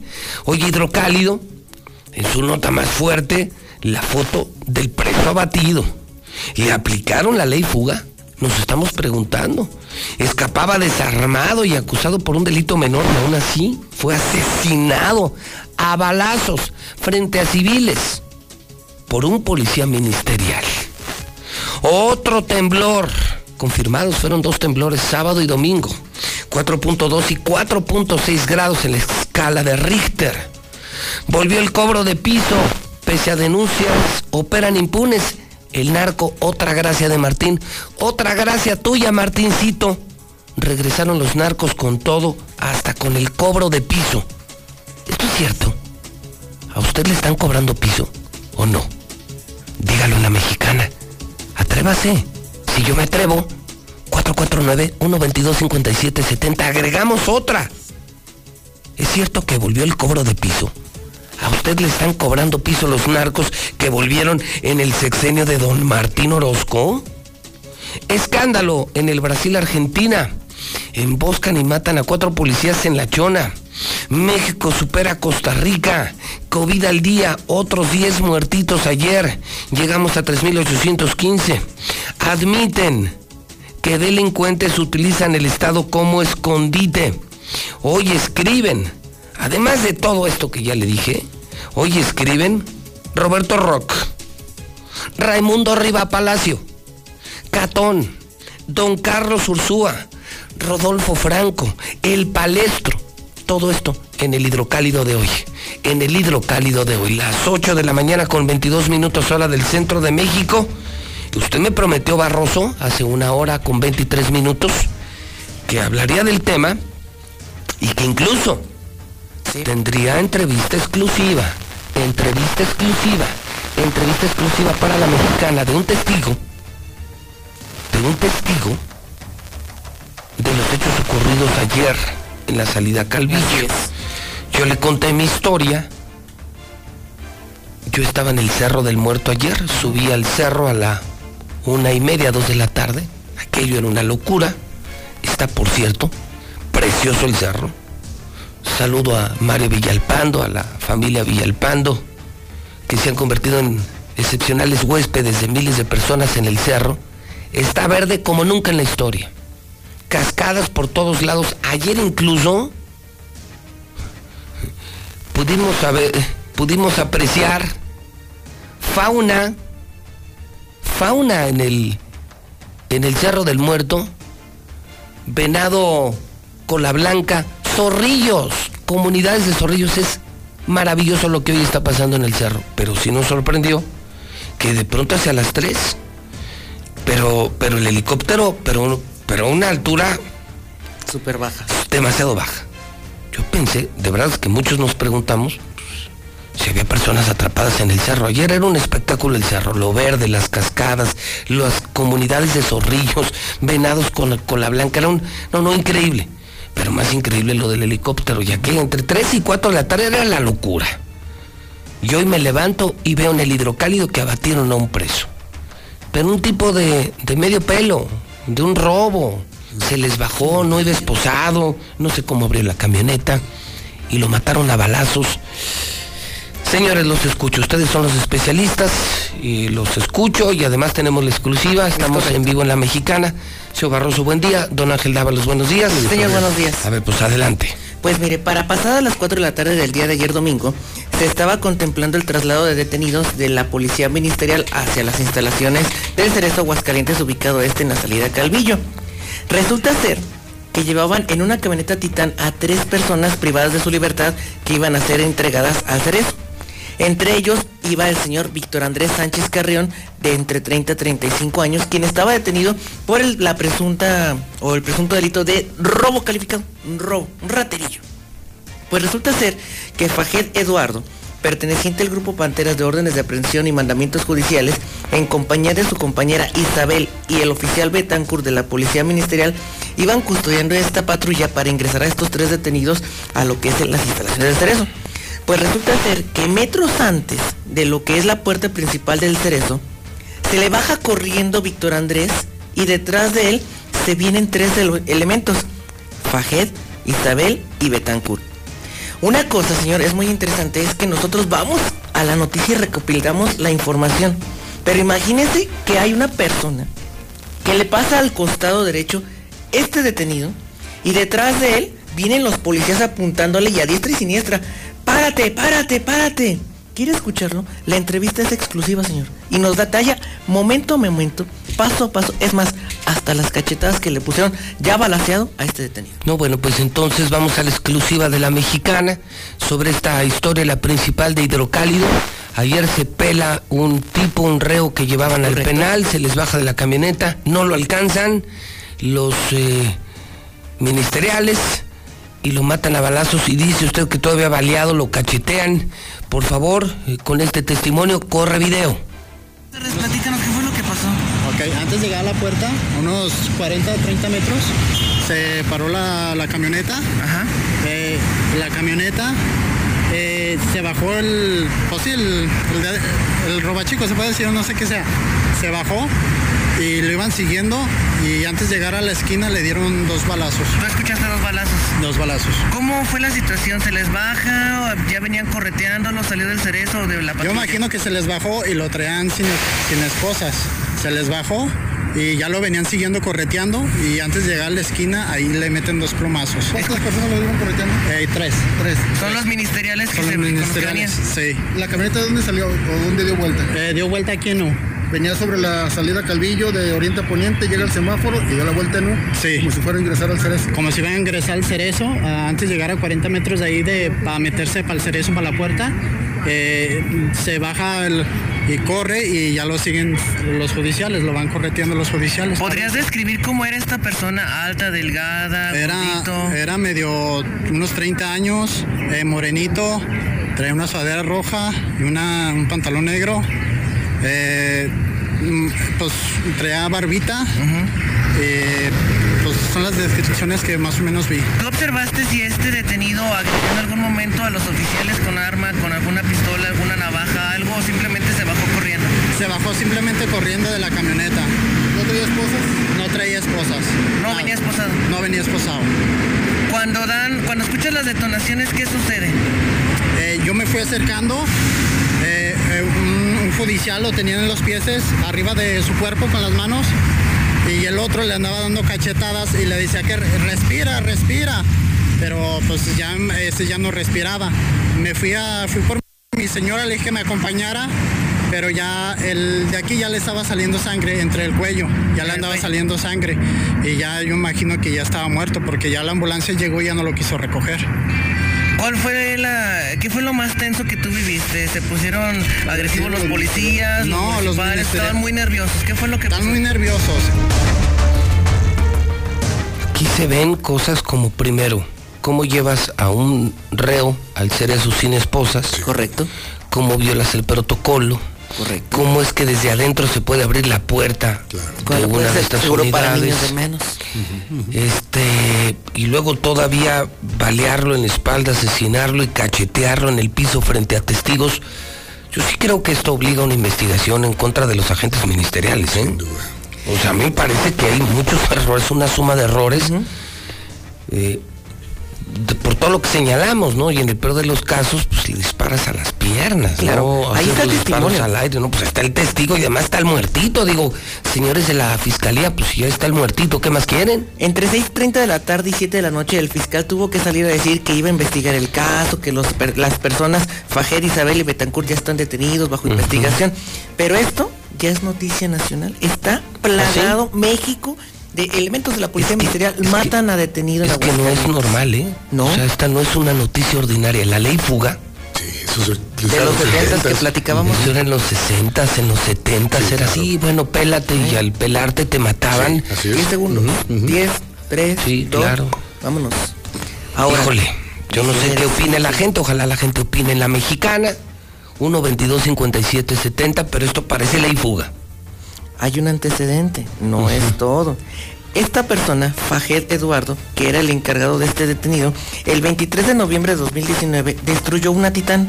Iba a una supuesta persecución y apoyo a sus compañeros tras una ejecución y que cree, ahí en las inmediaciones del Colegio Marista en la Campeche, en la Guanajuato, se pasa al alto y destruyó una camioneta. ¡Pum! Se puso sabroso, se puso, no, es que yo voy con las torretas, que voy con la sirena. Te pasaste un alto, brother. No es la primera vez que este oficial está inmiscuido en una bronca Y en este caso, hoy está por pisar tambo por su inoperancia y por su incapacidad policial, señor. O sea, parece ser toda una fichita. Sí, yo no lo digo, está el antecedente escrito. Pues hoy es un tema y podrá ser un tema en la semana. Fue ley fuga. ¿Qué opina el pueblo? ¿Estuvo bien o estuvo mal que mataran a este delincuente? El asunto es que se ha batido un preso en las circunstancias muy dudosas que plantea la nota roja de la mexicana, de acuerdo con el testimonio de personas que lo vieron todo. Personas que lo vieron todo y que solo se lo cuentan a la mexicana, porque es la única que estuvo presente, la mexicana. De lunes a domingo, las 24 horas del día. Señores, ¿qué más debemos saber en esta mañana de lunes? Pepe, una situación de violencia nuevamente en Encarnación del Díaz. El eh, sábado por la noche ultiman a cuatro oficiales de la Policía Municipal. Curiosamente uno de ellos fue el que nos escoltó en aquella ocasión, eh, el pasado 30 de abril. Era uno de los oficiales que venía en la batea. Nosotros veníamos al interior de la patrulla y él venía en la parte de atrás, lo reconocemos sobre todo por su juventud, era un hombre que no pasaba de los 30 años de edad. Bueno, esto fue una emboscada que le hicieron a estos cuatro oficiales que viajaban en la patrulla ED14 allá en aquel eh, municipio. Esto fue alrededor de las 11 de la noche en el libramiento sur el pasado sábado, a la altura de una empresa cervecera cerca de la plaza Nuevo Milenio, allá en Encarnación de Díaz. Fueron tres vehículos de donde se bajaron alrededor de tres sicarios con armas largas comenzaron a disparar ráfagas. Se encontró en el lugar alrededor de 300 casquillos de diferentes calibres. Los fallecidos son Humberto Joel González. 300, casquillos de diferentes armas. No los mataron, los cosieron. Son acribillados sin ningún tipo. ¿Cuántos policías asesinados en la Chona? Cuatro.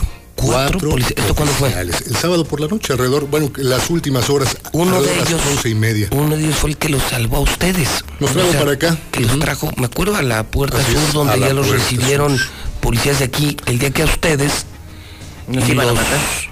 Nos dieron una corretiza ya. ujú. les pegaron una corretiza y los integrantes, bueno, miembros del crimen organizado. quién sabe de qué cártel eran, pero que ahí nos dejaron un sustazo. Bueno, Humberto Joel González, Diego Cedillo, Francisco Manuel Vicencio y Cesario González. Mira, ahí está.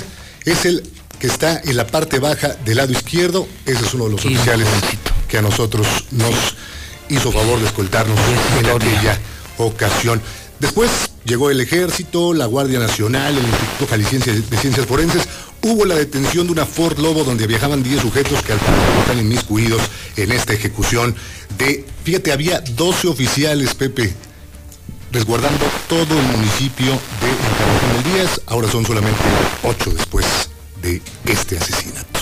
O sea, para todo el municipio, Así es. para todo el municipio. Había 12 policías para todo el municipio de Encarnación de Díaz.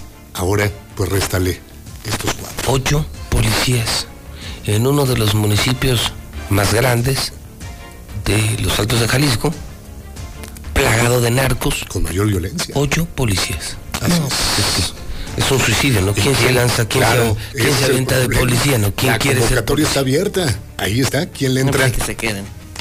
Qué Así las cosas. Es lo más relevante en materia Uf. policíaca, Pepe. Señores, gran trabajo, buen día y buen inicio de semana. Gracias, señor Pendientes. Los escuchamos a las 4 de la tarde.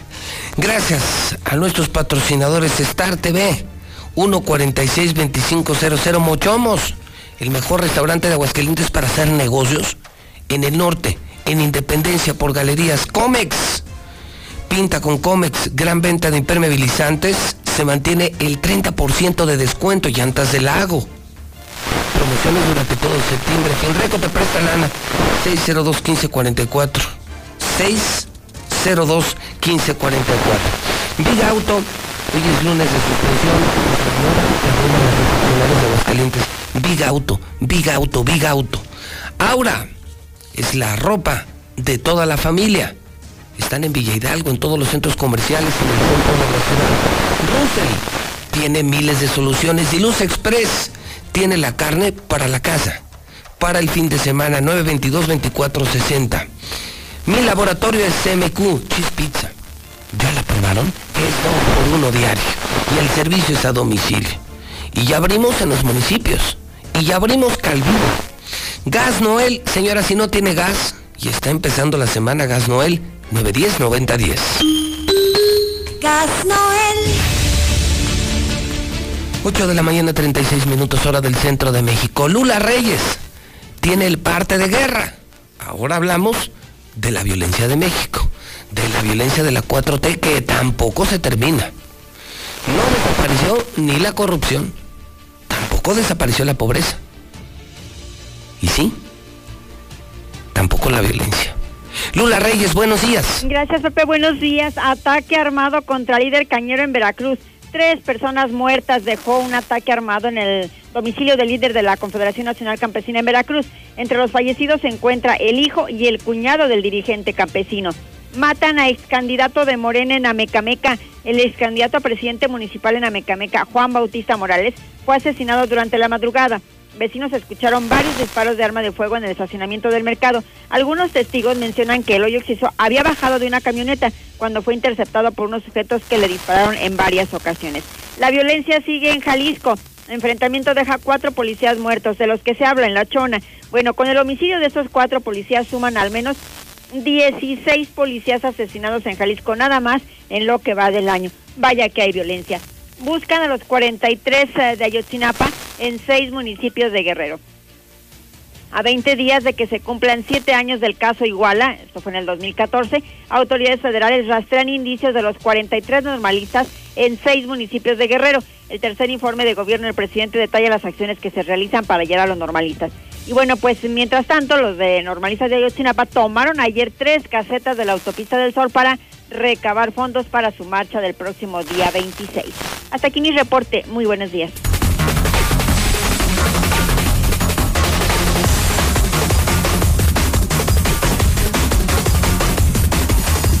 Ocho de la mañana, 38 minutos hora del centro de México.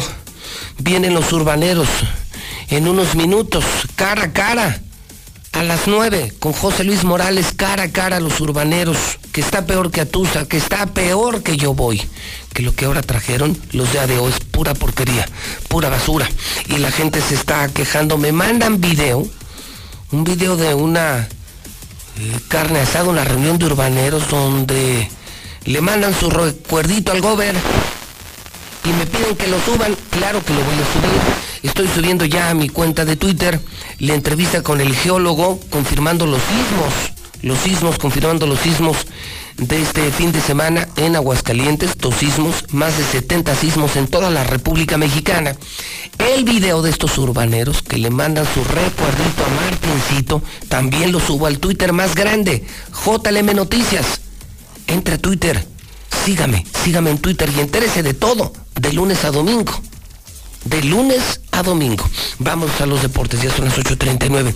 ¿Cómo le va, Zuli? Adelante con la información y buenos días. Muchas gracias, Luis. Comenzamos con la actividad de fútbol y es que el día de ayer el Real América hasta en amistoso se impone al engaño sagrado. El día de ayer lo venció dos goles por cero Federico Viñas, Emilio Lara, los anotadores por parte de las Águilas del América, recordándole que este partido usted lo disfrutó ayer a través de Star TV, partido amistoso, ya la siguiente semana se va a reanudar pues prácticamente la Liga MX. El día de ayer también escándalo en el fútbol internacional y se quedó suspendido el duelo Brasil ante Argentina. ¿Por qué sucedió esto?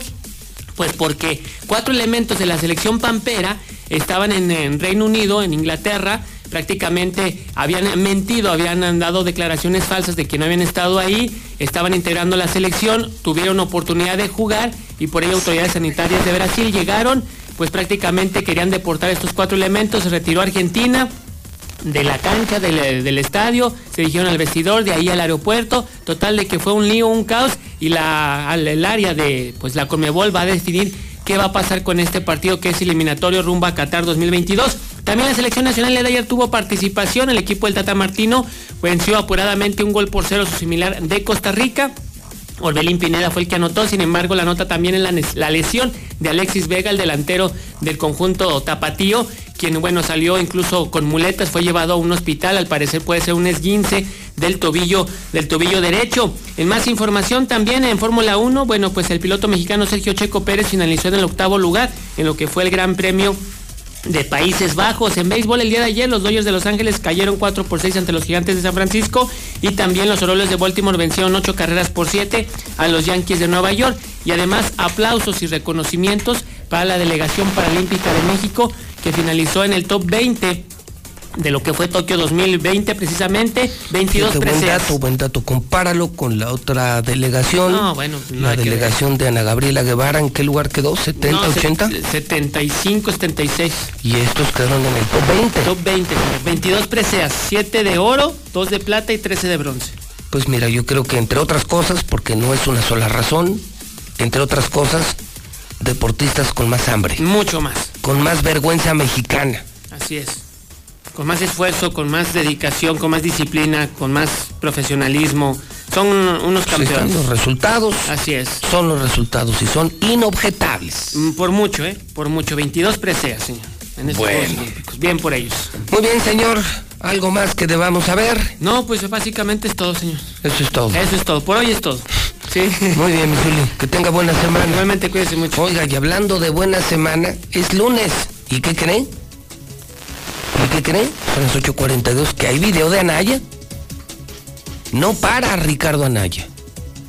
A pesar de las averiguaciones, la propia persecución política, a pesar de estar en el exilio, Ricardo Anaya, el panista que ser presidente de México, volvió a grabar video. Hay video, hay video, hay video. Ya lo tengo en Twitter, ¿eh? ya lo tengo en JLM Noticias y aquí en La Mexicana y en Star TV, por supuesto. Corre video. ¿Se acuerdan de la frasecita central del informe de López Obrador? Tengan para que aprendan. ¿Para aprender qué, Andrés Manuel? ¿Aprender a mandar a tus hermanos a recibir dinero en efectivo y luego como presidente protegerlos? ¿Aprender a decir que no pasaba nada con el coronavirus para luego acumular cientos de miles de personas muertas? ¿Aprender a repetir tu frasecita abrazos, no balazos? Para luego soltar al hijo del Chapo y llegar a la tragedia de 100 mil mexicanos muertos en tres años? En solo tres años habrás acumulado más muertos que Calderón en todo su sexenio. Cifras oficiales de tu gobierno. De ese tamaño es tu fracaso. Eso es lo que tenemos que aprender. Andrés Manuel, en tu informe nos pintas un país que solo existe en tu cabeza y presumes según tus siete récords históricos. Nomás que hay un pequeño problema. Tres son mentira, tres no tienen nada que ver con tu gobierno y uno fue propuesta de todos los partidos. Récord histórico en inversión extranjera. Primera mentira. Según los datos de tu propia Secretaría de Economía, la cifra más alta para un primer semestre se alcanzó en 2013. Aquí está la gráfica. Récord histórico en no incremento de deuda. Tampoco. Segunda mentira. Según los datos de tu propia Secretaría de Hacienda, la deuda pública ha aumentado 1.6 billones de pesos durante tu gobierno. Récord histórico en aumento del índice de la bolsa de valores. Tercera mentira. O sea, si fuera béisbol ya estarías ponchado. Mira la gráfica. Fue mucho mayor cuando tú no eras presidente. Lo presumes cosas que no tienen nada que ver con tu gobierno. Pero este es el mejor ejemplo. Récord histórico en remesas. A ver, de eso, claro que hay que darle las gracias al presidente. Pero al presidente de Estados Unidos. Porque allá prácticamente todas las familias están recibiendo 5 mil pesos al mes por cada niño. Por eso están pudiendo mandar tanto dinero a los paisanos. Y tú, Andrés Manuel, en lugar de presumir, deberías disculparte. La gente no se va y deja a su familia y a su país por gusto. Se van al otro lado, que en México no hay trabajo. ¿de te parece un récord histórico? La tragedia de que miles de papás dejen atrás a su esposa y a sus hijos para que la familia pueda sobrevivir. ¿Ese es tu récord histórico? Ahora, debo reconocer que sí lograste varios récords históricos. Mira, récord histórico en personas muertas por la inseguridad y el crimen organizado. Casi 100 mil en tres años. Récord histórico en personal médico que perdió la vida durante la pandemia. Ningún país del mundo te supera. Récord histórico en candidatos asesinados en pleno proceso electoral. Récord histórico en impunidad, protegiendo a Bartlett, a Irmeréndira y a tus hermanos a pesar de la claridad de la evidencia de su corrupción. El primer paso para resolver los tremendos problemas que enfrentamos es admitir que existen. Deja de mentir y engañar, Andrés Manuel. Por favor, ya deja de hablar y mejor ponte a trabajar.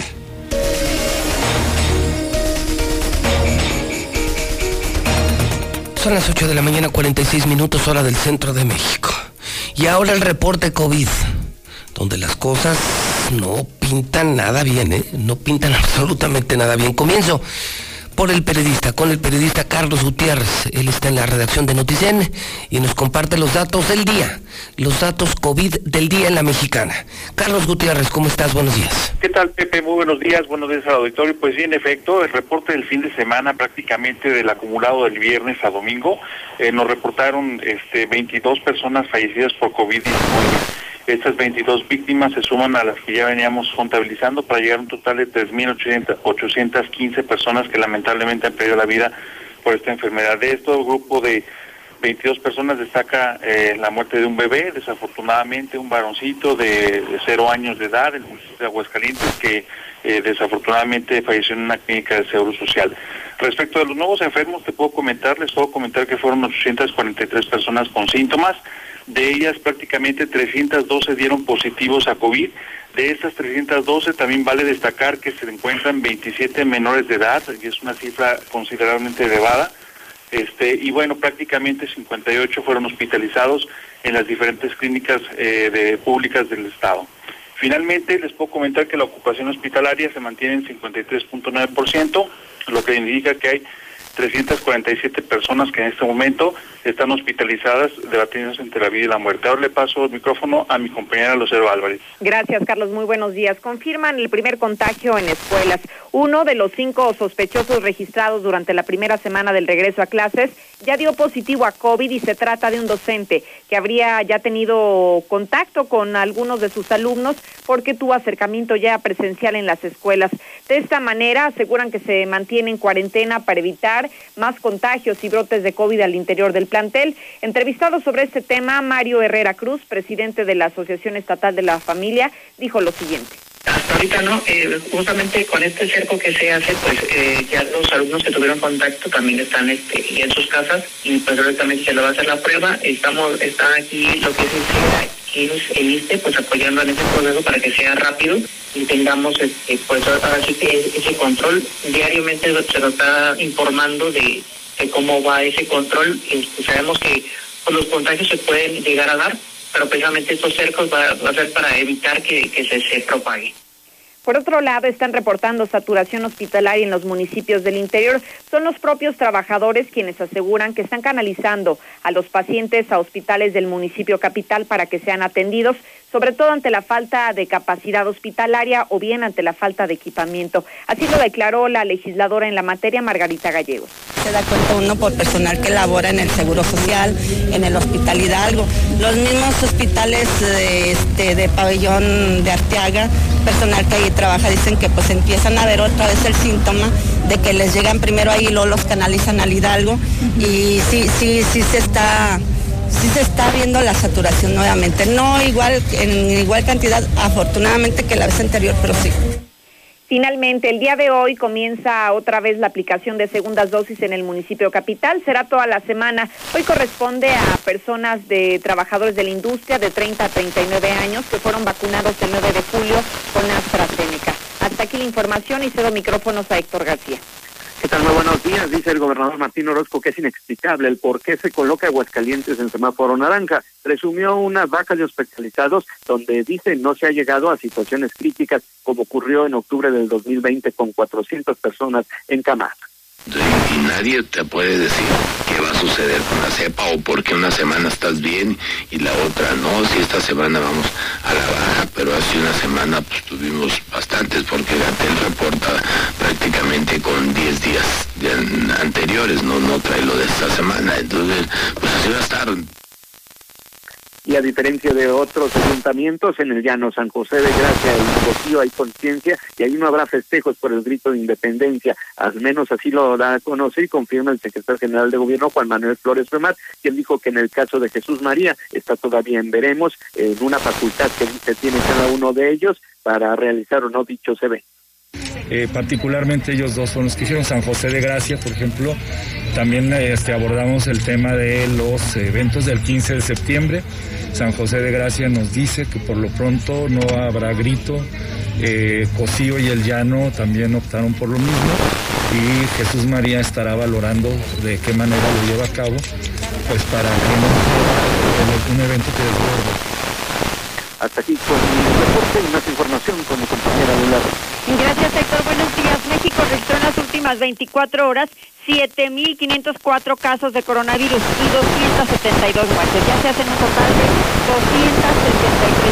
263.140 muertes. A la fecha, México ha recibido más de 104 millones de vacunas contra COVID.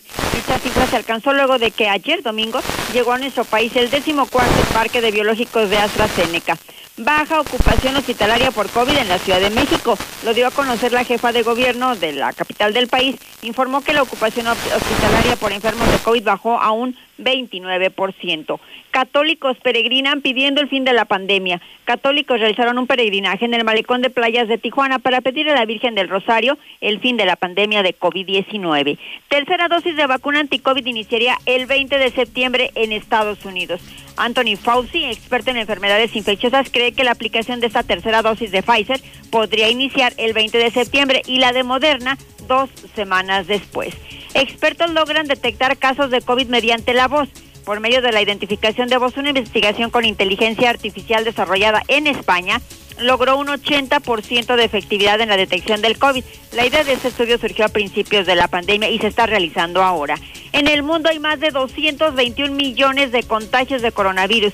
4 millones 584 mil han muerto ya por coronavirus. Hasta aquí mi reporte. Buenos días. Gracias, Lula. Me preguntan muchas personas si ya llegaron cubrebocas para niños. Una gran pregunta. Creo que la respuesta la tienen en cubrebocas Aguascalientes es 449 418 6770 están distribuyendo los KN95 tienen promoción están regalando cajas de cubrebocas en cubrebocas Aguascalientes 449 418 6770 cara a cara cara a cara los urbaneros los camioneros están en la mexicana cara a cara como todos los días a las 9 de la mañana con José Luis Morales. Hoy vamos a hablar de los camiones urbanos, la verdad. Y usted podrá participar en la mexicana. 122-5770. Son las 8.54. Solamente faltan 6 minutos para que sean las 9 de la mañana en el centro del país. Escoger o preferir a alguien o algo. Entonces eliges lo que quieres y necesitas. Cuando eliges que tu voz se escuche, puedes decir, yo soy el INE. Así, en primera persona. Cuando soy funcionario o funcionario de casilla y cuento los votos, yo soy el INE. Cuando voto y me identifico, yo soy el INE. Si tú también debes elegir, elige decirlo con todas sus letras. Yo soy mi INE. Porque mi INE nos une.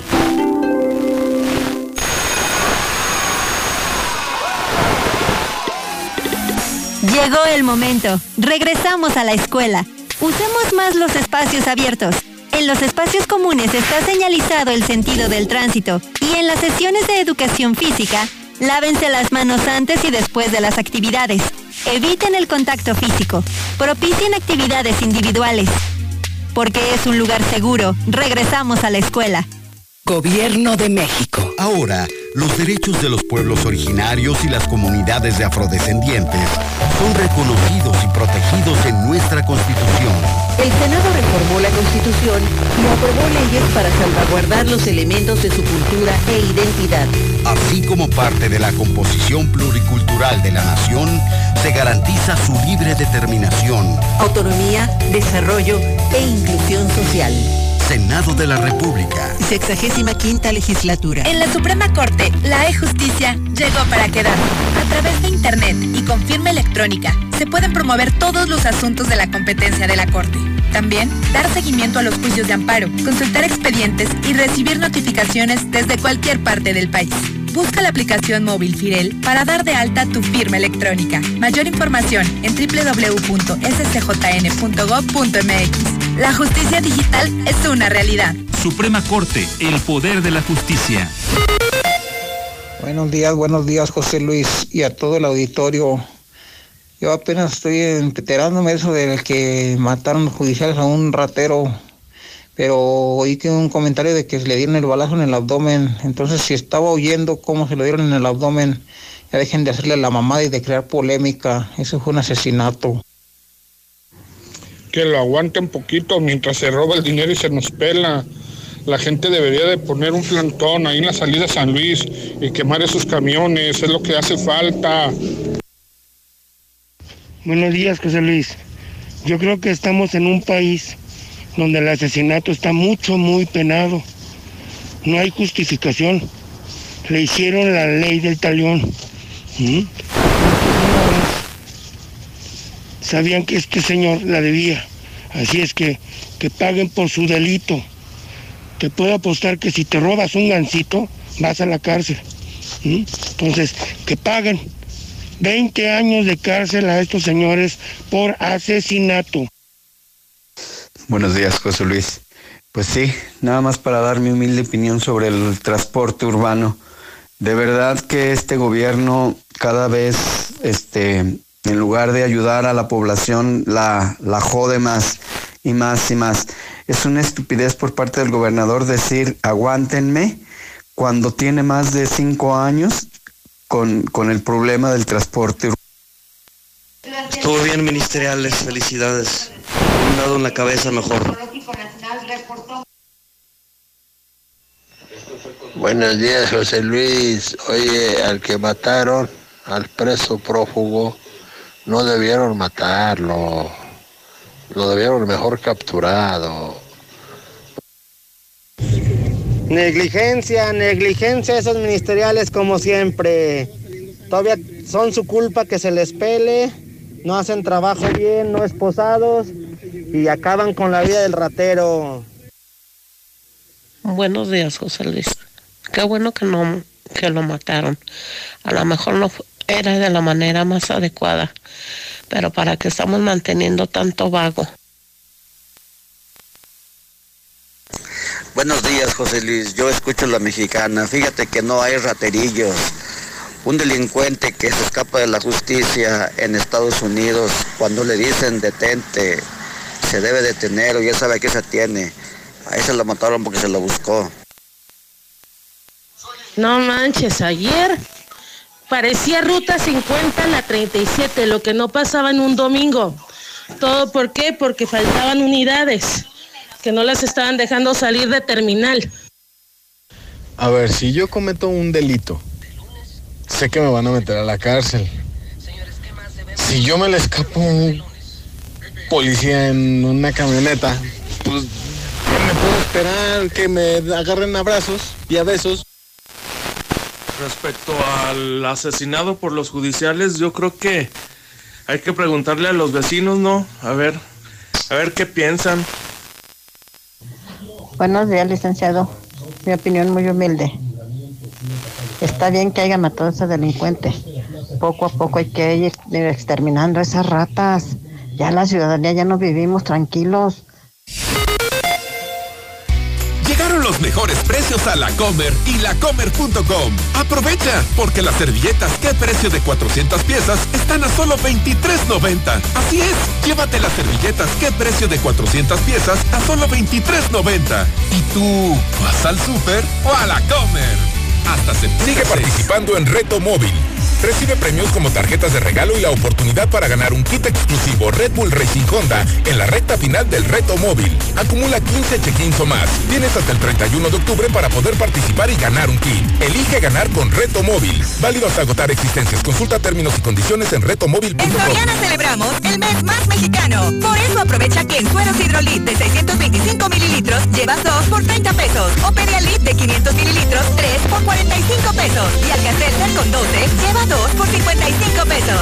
Soriana, la de todos los mexicanos. A septiembre 6. Aplica restricciones. Aplica en Hiper y Super. 9 de la mañana en punto, don Víctor Torres de Finver. Noticia, mensaje de Finver y la invitación, ganar dinero. Escuche esto la mexicana. Te estamos invitando a ganar, ganar, ganar, ganar dinero. Víctor, buenos días. Hola José Luis, pues mira, muy contento de acompañar esta, esta, semana y te comento, efectivamente, hemos hablado de la inflación en estos días, pero nunca hablamos de la inflación médica. Fíjate que actualmente está cuatro veces más arriba que la inflación que tenemos actualmente de los servicios y costos básicos. No sabía que existía otra medición, fíjate. Sí. O sea, existe una inflación económica. La que conocemos todos. ¿Y hay una inflación médica? Así es, ahorita actualmente está al 16%. Eh, para lo que llevamos de, del 2020 hacia acá ha subido un 16% y se estima que cada año esté multiplicándose por 4. ¿Esa inflación mide qué? ¿El costo médico? El costo de los médicos, tratamientos, medicinas, eh, ah, la tecnología caray. que se está implementando y con la pandemia llegaron dos crisis, lo que fue la crisis sanitaria y la económica. O sea, significa que entonces hoy el sistema médico, el sistema sanitario mexicano ya es impagable. Efectivamente, más para la cuestión privada. Ves que en el IMSS pues es muy difícil que te atiendan. No, bueno, sí te atienden, pero pero pelas. Así es. Y en el sector privado donde sobrevives, hoy la inflación está al 16%. Efectivamente, a lo que va de este año. No sabemos cómo vaya a cerrar, dicen que probablemente vaya a seguir aumentando porque se mide al igual que la inflación que tenemos Super dato, ¿eh? No lo sabía, super aportación en la mexicana. Así y claro, es. la invitación mientras eso ocurre a que la gente gane dinero, Víctor. Efectivamente, que preparen su dinero, que preparen y que obviamente esto se vaya a donde más vende, que es la inversión donde ellos van a poder generar hasta un 12% anual libre de impuestos, es con nosotros, es con Finver. Nosotros, ¿qué hacemos? Esto es a través del crowdfunding o fondo colectivo, que es cuando varias personas se acercan, invierten, nosotros compramos, construimos y vendemos. Nosotros nos dedicamos 100% a los bienes raíces y es ahí donde nosotros podemos generar una ganancia de manera mensual, José Luis. Tú inviertes hoy, al siguiente mes ya estás recibiendo tu primera ganancia. Eso es lo importante, estamos regulados por Secretaría de Hacienda y Crédito Público. Asimismo tenemos también nuestra plataforma digital para las personas que quieran no salir de casa por esta ola que se viene de pandemia, que es muy muy fuerte. Y nosotros les damos un seguimiento personalizado para que ellos ganen dinero. En 20 minutos, en 20 minutos les asesoramos financieramente. ¿Dónde encontramos a Finver para empezar a ganar dinero desde hoy? Es el teléfono siguiente es el 449-155-4368. Lo repito, 449-155-4368. Es sumamente importante que agenden una previecita, José Luis, para atenderlos como se merecen, para hablarles de estos temas y, por ejemplo, ahorita que hablamos de la inflación, también les podemos platicar de los gastos médicos mayores que manejamos con Finver Seguros. Porque también tienen seguros. Híjole, Víctor, gracias por empezar la semana con nosotros. Es Finver, la invitación, así de fácil a ganar dinero. Así es, José Luis, pues mira, no les queda más que, que inviertan para ganar. Gracias, Víctor. Gracias, José Luis, buen día. En la mexicana, continuamos. ¿Sabías que Dove ahora tiene una nueva forma de cuidar tu pelo? Y lo puedes encontrar en tu tiendita más cercana. Repara el daño de tu pelo con los nuevos sobres de shampoo reconstrucción completa. Todo el cuidado de Dove por solo 3 pesos. Y además, las nuevas cremas hidratantes diarias hidratan tu pelo dentro de la regadera como un acondicionador y lo estilizan fuera de ella como una crema para peinar. Con el nuevo tamaño pequeño, llévalas a donde quieras. Dove, tu pelo, tu elección. Tu chip Movistar ahora más cerca de ti. Encuéntralo en la tiendita de la esquina por 100 pesos y disfruta por 30 días. 3 gigas para navegar y redes sociales ilimitadas. Además, te damos un giga para TikTok. Aprovecha, ve hoy mismo por tu chip Movistar y disfruta de estos beneficios. Movistar se mueve contigo. ¿Sabías que cuando practicas un deporte intenso te deshidratas? Si te deshidratas, te da sed, cansancio y calambres. Electrolit previene y trata la deshidratación ocasionada por el desgaste físico intenso. Recupera el agua, glucosa y los electrolitos.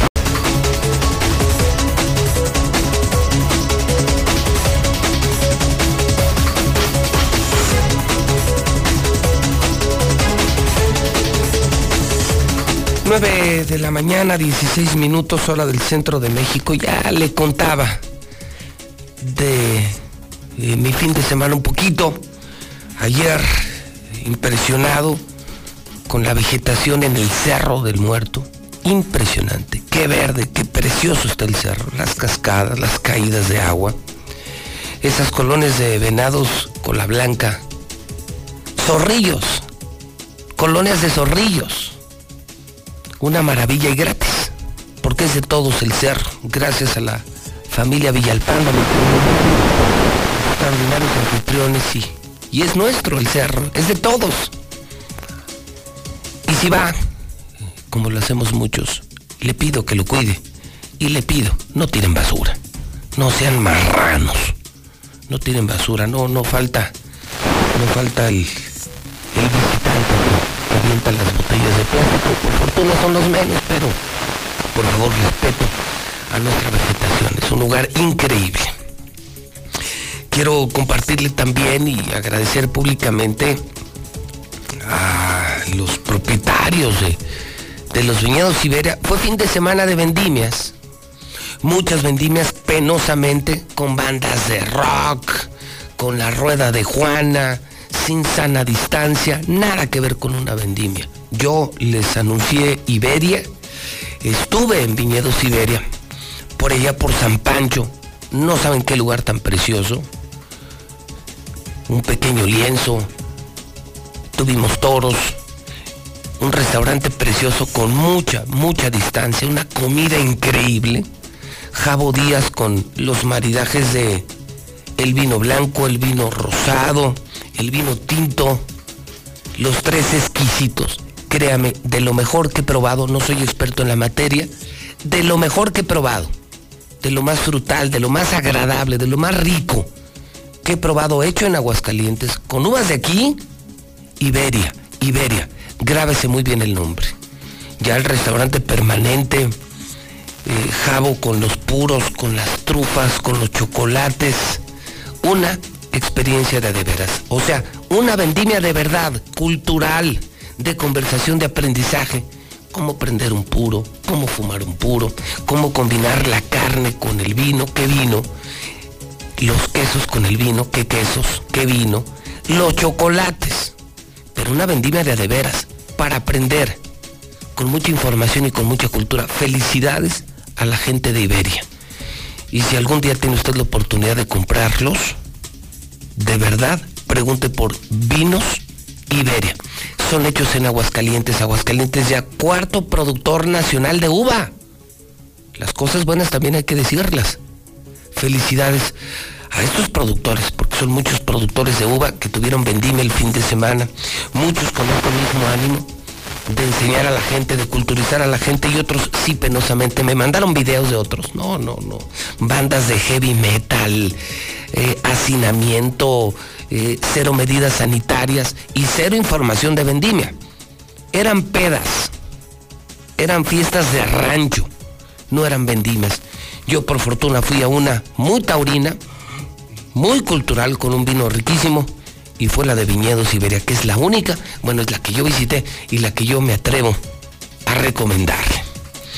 Y del gozo me voy al pozo, por lo que sí, por lo que sí, por lo que sí, debo de decir, lo que no les recomiendo es que se suban a los nuevos camiones urbanos. Este fin de semana hizo crisis el tema de los camiones, un tema que yo he seguido muy de cerca, lo de Atusa, luego lo de Yo Voy, ahora los de ADO, que destapó hidrocálido, ¿eh?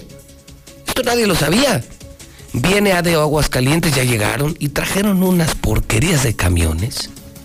Y luego los que embarcaron con Yo Voy, ahora el gobernador los mandó al demonio, no, no, a la chingada les obliga a vender barato a los de ADO y si no lo hacen les bloquean los camiones. Y la gente hoy dice que está peor el servicio, que son unas garras las que llegaron cara a cara en la mexicana. Jaime Carranza, Juan Raúl Vela, integrantes de la línea Express. Señores, ¿cómo están? Buenos días. Buenos días. Buen día. Bienvenidos a su casa la mexicana. Gracias, José Luis. Señores, ¿qué he dicho precisamente y qué he dicho imprecisamente del tema? Cuéntenos, ¿qué está pasando con el tema de los camiones? La desaparición de Atusa, luego la desaparición de Yo Voy, y ahora vienen los de ADO. Y luego que pararon camiones, y que los obliga el gobernador a vender, y que si no venden, pues la policía estatal ya no los deja circular. Y la gente lo único que sé es que ayer empezó a quejarse con fotos en redes sociales de la porquería de camiones que ADO mandó. Lo más gacho que tiene, lo mandaron a Aguascalientes. Señores, ¿qué de todo esto es preciso y qué es mentira? Los escuchamos en la mexicana. Pues yo creo que todo es preciso, José Luis. Este, nosotros participamos en el programa Bajo Carbono con el gobierno del estado, invitó a todo lo que era Tusa. Entonces fue la única empresa que estuvo de acuerdo en participar en este programa. Lo hicimos en ese momento, éramos 76, 75. ¿Esto cuándo fue? Hace, inició en el 2018. O sea, empezando su sexenio. Sí. Ya se materializó hasta el 19. Pero empezó el 2018. ¿Y cómo fue la invitación? ¿Lo sentó en una junta? ¿Me pueden contar un poquito? ¿Cómo fue? Fue abierta. Hubo convocatoria. Sí, pero fue para todos. Ya de ahí este, unos tomaron el camino de la rebeldía y no participaron. Nosotros dijimos que sí participábamos y sí nos sentamos con ellos cuando dijimos que sí participábamos. En ese momento el coordinador era Óscar Aragón. Y todo fue muy bien, este, hubo apoyo del gobierno del estado para, inclusive para los anti- anticipos. Sí, él, él pagó los anticipos de 53 camiones pagó exactamente. Los otros dos los pusimos nosotros. Son 55 unidades a gas natural, que son las del programa Bajo Carbono. Pero pues fueron pasando los tiempos y tú sabes la dificultad que hubo el año pasado con la pandemia. Sí es cierto que tuvimos por ahí problemas económicos, hubo una reestructura de deuda, pero hasta ahí. Porque hasta el día de hoy todavía nosotros vamos al corriente con nuestros pagos. No le debemos nada atrasado al gobierno del Estado, porque el financiamiento fue por CIFIA. Ok, entonces a ver si voy entendiendo la historia. Ustedes eran Atusa también. Sí, formamos parte de Atusa. O sea, todo era Atusa. Todo. Y el gobernador llega y dice, voy a lanzar un nuevo programa del transporte público. Ustedes creyeron en ese proyecto. Claro. Y me dice, ¿cuántos más o menos creyeron? ¿70? En ese momento éramos 75 Ok, 75. Otros se rebelaron y dijeron no. y dijeron no. Y los que sí le entraron, la condición era comprar camiones nuevos. Sí, y con ese programa de bajo carbono, que eran a gas natural. Oigan, un camión de esos, ¿cuánto costaba? En ese momento el puro camión nos costó 2 millones 310 mil pesos. ¿Cada camión? Cada señor. camión, sí. ¿Dos millones qué? 310 mil. pesos. Madre santa. Mientras que los otros, los de motor a diésel, pues andaban sobre un millón de pesos. Lo- los- los, eh, las unidades que ingresaron los señores Mora, eh, posteriormente, que fueron 50 unidades, pues ellos, eh, o sea, el gobierno del Estado les permitió que ingresaran unidades con motores a diésel. Cuando la norma y el compromiso era los de bajo carbono, Los de bajo carbono. de a dos millones y medio, Es correcto. contra un millón. O sea, ahí empezó la primer violación. Ellos sí los apoyan con el financiamiento, el, el enganche, y luego dejan entrar a camiones que no reunían sus propias condiciones. Sí. ¿Y luego qué pasó? Pues te digo, trabajamos bien un tiempo hasta que nos llega la pandemia. Ok. Pasa el tiempo de la pandemia, este, o no ha pasado, pero ellos quieren este ya incrementar el número de camiones nuevos, que era lo que decían. Y ya no había capacidad económica aquí con nosotros. Sí. Porque después de allí se compraron otros 80 camiones, ¿eh? A diésel. En- pero ya entre todos, de esos 80 solamente 6 fueron de líneas 3 de Aguascalientes. El resto fueron los demás transportistas. Y todo al parecer caminaba muy bien. Hasta que de repente pues empezamos a escuchar nosotros por los medios, fíjate. Fue el hidrocálido, publicó una foto de un camión rojo de hoy y dijo, viene a de Aguascalientes. ¿Usted no sabía? No sabíamos que venía de O. Ya cuando se empieza esa En la madre, o sea, se enteran por el hidrocálido, bueno, la mexicana que lo dimos a conocer. eh, sí, eh, empezamos a enterarnos que vienen, pues ya empiezan a su- a surgir más rumores allá. Y sí, ya nos mandan llamar y nos dicen que viene ADO. ¿Pero por, qué? A quedarse. Ellos, ellos argumentaban que, pues que en este momento se, se deben una determinada cantidad de, de esos camiones chinos. Sin embargo, nosotros no habíamos caído ni en mora, no estábamos en cartera vencida, se había hecho un gran esfuerzo, hay que, hay que señalarlo, por un periodo de año y medio más, los socios de Línea Express no hemos recibido dinero, porque se privilegió, eso fue este, la invitación que nos hizo nuestro presidente de decir, privilegiemos pago de, de- de seguro social, de Infonavit, el salario de los trabajadores, el combustible, el pago a proveedores, y si sobrara un peso, pues entonces nos lo repartiríamos entre los socios, de acuerdo al cuadro accionario. Entonces, por lo que veo de Atusa, se hizo otra asociación que es Línea Express. Sí. En donde estaban originalmente los camiones de bajo carbono, y luego me dice se autorizó que se compraran otros 80 camiones ya de diésel. De diésel. Sí, Ok. pues fueron Pero ustedes compraron todos esos camiones. No, no todos. los, los de bajo carbono. Ah, sí. Los de bajo carbono sí son Sí, sí, totalmente de todos son ustedes. de nosotros. Eh, los chinos, esos muy bonitos que son de bajo carbono. Son de bajo carbono. Son, son esos. Con motores nacidos a gas natural. Ah, ok. Y luego llegaron los otros que son los que siempre hemos visto, ¿no? Nuevos. Sí. Algunos también son de ustedes. Sí. Ustedes van al día. Ustedes van- están pagando esos camiones. Sí. Y de pronto el gobierno les dice, ahí va Deo, Ahí viene, veo. así nomás por sus huevos. Lo que O sea, de, ahí va Deo, así nomás. Nosotros no, no- no estábamos solicitando estrictamente, o sea, que se diera algún subsidio, algún apoyo, pero sí sentíamos la necesidad de que se pudiera ampliar el plazo del crédito y, y examinar la posibilidad de una reducción en la tasa de interés. ¿De acuerdo? Una reestructuración de deuda. Sí, es correcto. Pero la, la respuesta fue, a lo mejor lo que voy a hacer es mandarles un inversionista que, que esté interesado en también entrarle junto con ustedes. Y ahí es cuando llega Deo. ¿Y ustedes cómo reciben esa noticia? ¿Les gustó? No, pues claro que no. Él viene y ah, con el compromiso él de pagar la deuda de contado al gobierno del Estado. Y con eso se hacía alrededor de un 65% de nuestra empresa. Nosotros nos quedaríamos con el 35%. Pero eso no fue todo. Para nosotros minimizarnos, los camiones nosotros, un ejemplo, nosotros acabamos de comprar 11 camiones porque hubo una convocatoria para incrementar el número de camiones. Este fue el 3 de junio del 20 y nosotros crecimos a 86 con esa convocatoria.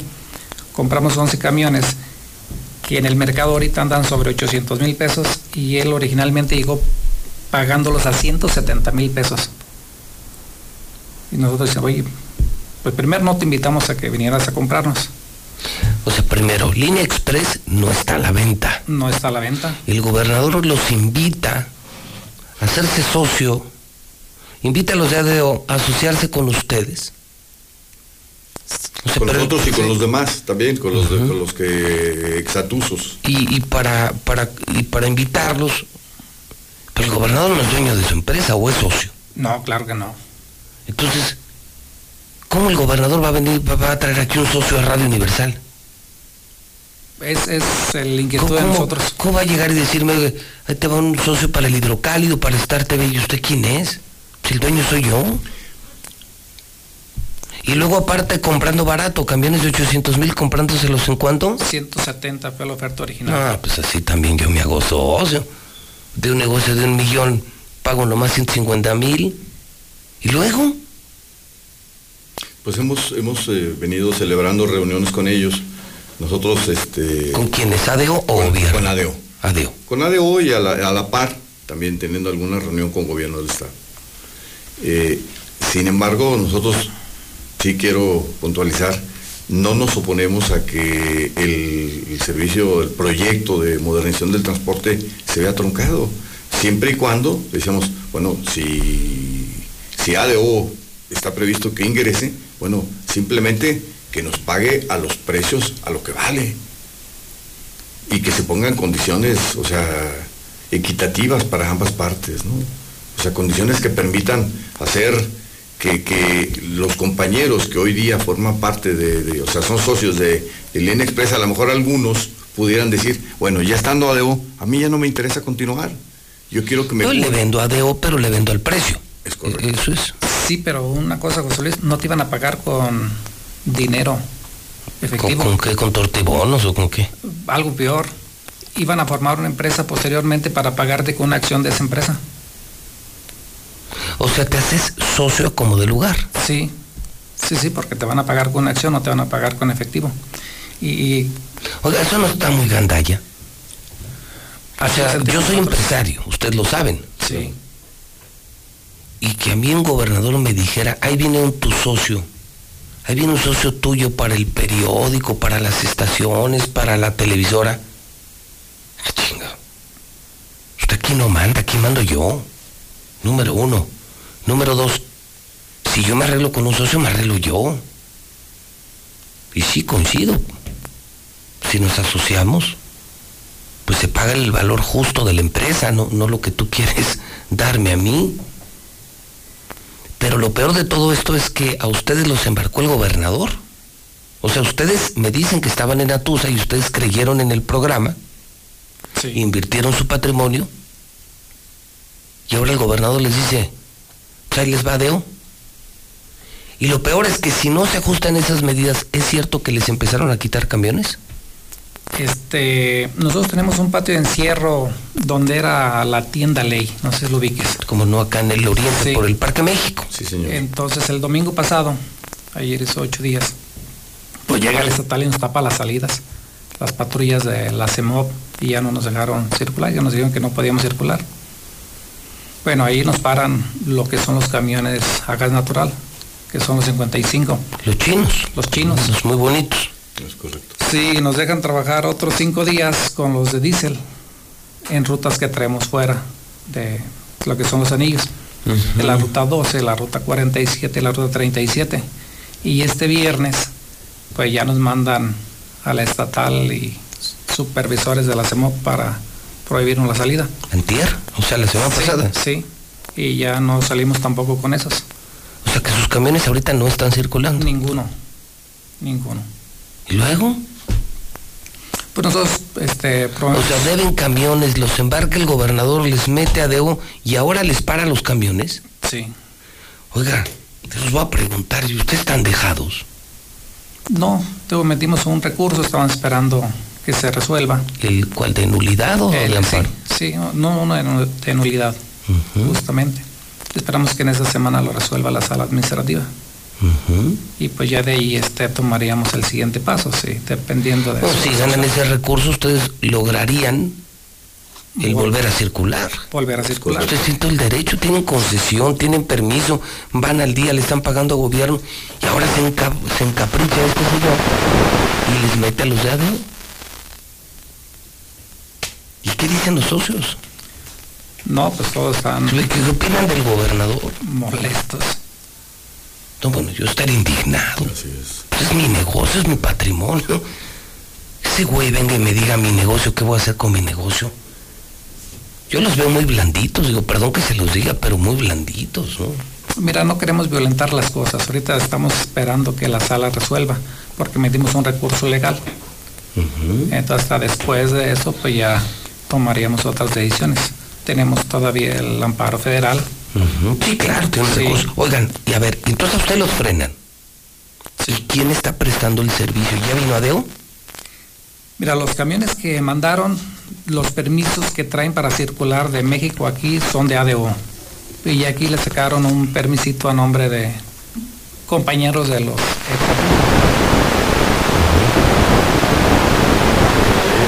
establece que no se pueden otorgar permisos a no tengan experiencia en los Presta nombre. Y andan esos camiones. ¿Cómo están esos camiones? Yo vi unas fotos en el hidrocálido que decía Texcoco. Pero es lo único que vi, no, no sé si están bien o están mal. Pues la mayoría están mal, parece que eran camiones desactivados. O sea, ya viejos. Ya viejos. Y los metieron así. Son los que están prestando el servicio ahorita. O sea, son de los que se queja la gente en redes. Es correcto. Efectivamente. Que es muy malo el servicio. O sea, que están gachos pues los camiones. Sí. Nosotros iniciamos actividades en línea express con una mística, José Luis, este, prestar en las mejores condiciones de servicio a la ciudadanía. Quiero decir que entre el- las personas que formábamos parte de Atusa, hay compañeros que ya van en la cuarta generación, de que se se han dedicado su vida al transporte urbano. Y pues hoy día, o sea, las, las condiciones cambian, muchos compañeros ya se retiraron, porque hubo, situaciones en momentos difíciles, y nosotros dijimos, bueno, este, estamos dispuestos a, apostarle a ese proyecto de modernización. Eh, los, trabajadores reciben capacitación, se estableció una política de estímulos y de recompensas a los trabajadores, no para, no para aquel chofer o para aquel trabajador que llegue con más dinero, sino que cumpla con las frecuencias de paso, que llegue puntual, que esté debidamente aseado. Es decir, eso es parte de la imagen que el INE Express quería mostrar a, la sociedad y a los usuarios. Y creo que en cierta medida hemos, nos hemos esforzado en cumplir. Prueba de ello es que hoy las personas, tú no lo estás mencionando ahora, eh, llaman y dicen, pues queremos que regresen estas unidades. Oigan, esos camiones chinos sí están muy bonitos. Están. ¿Por, qué no se metieron más de esos? Por el costo, José Luis.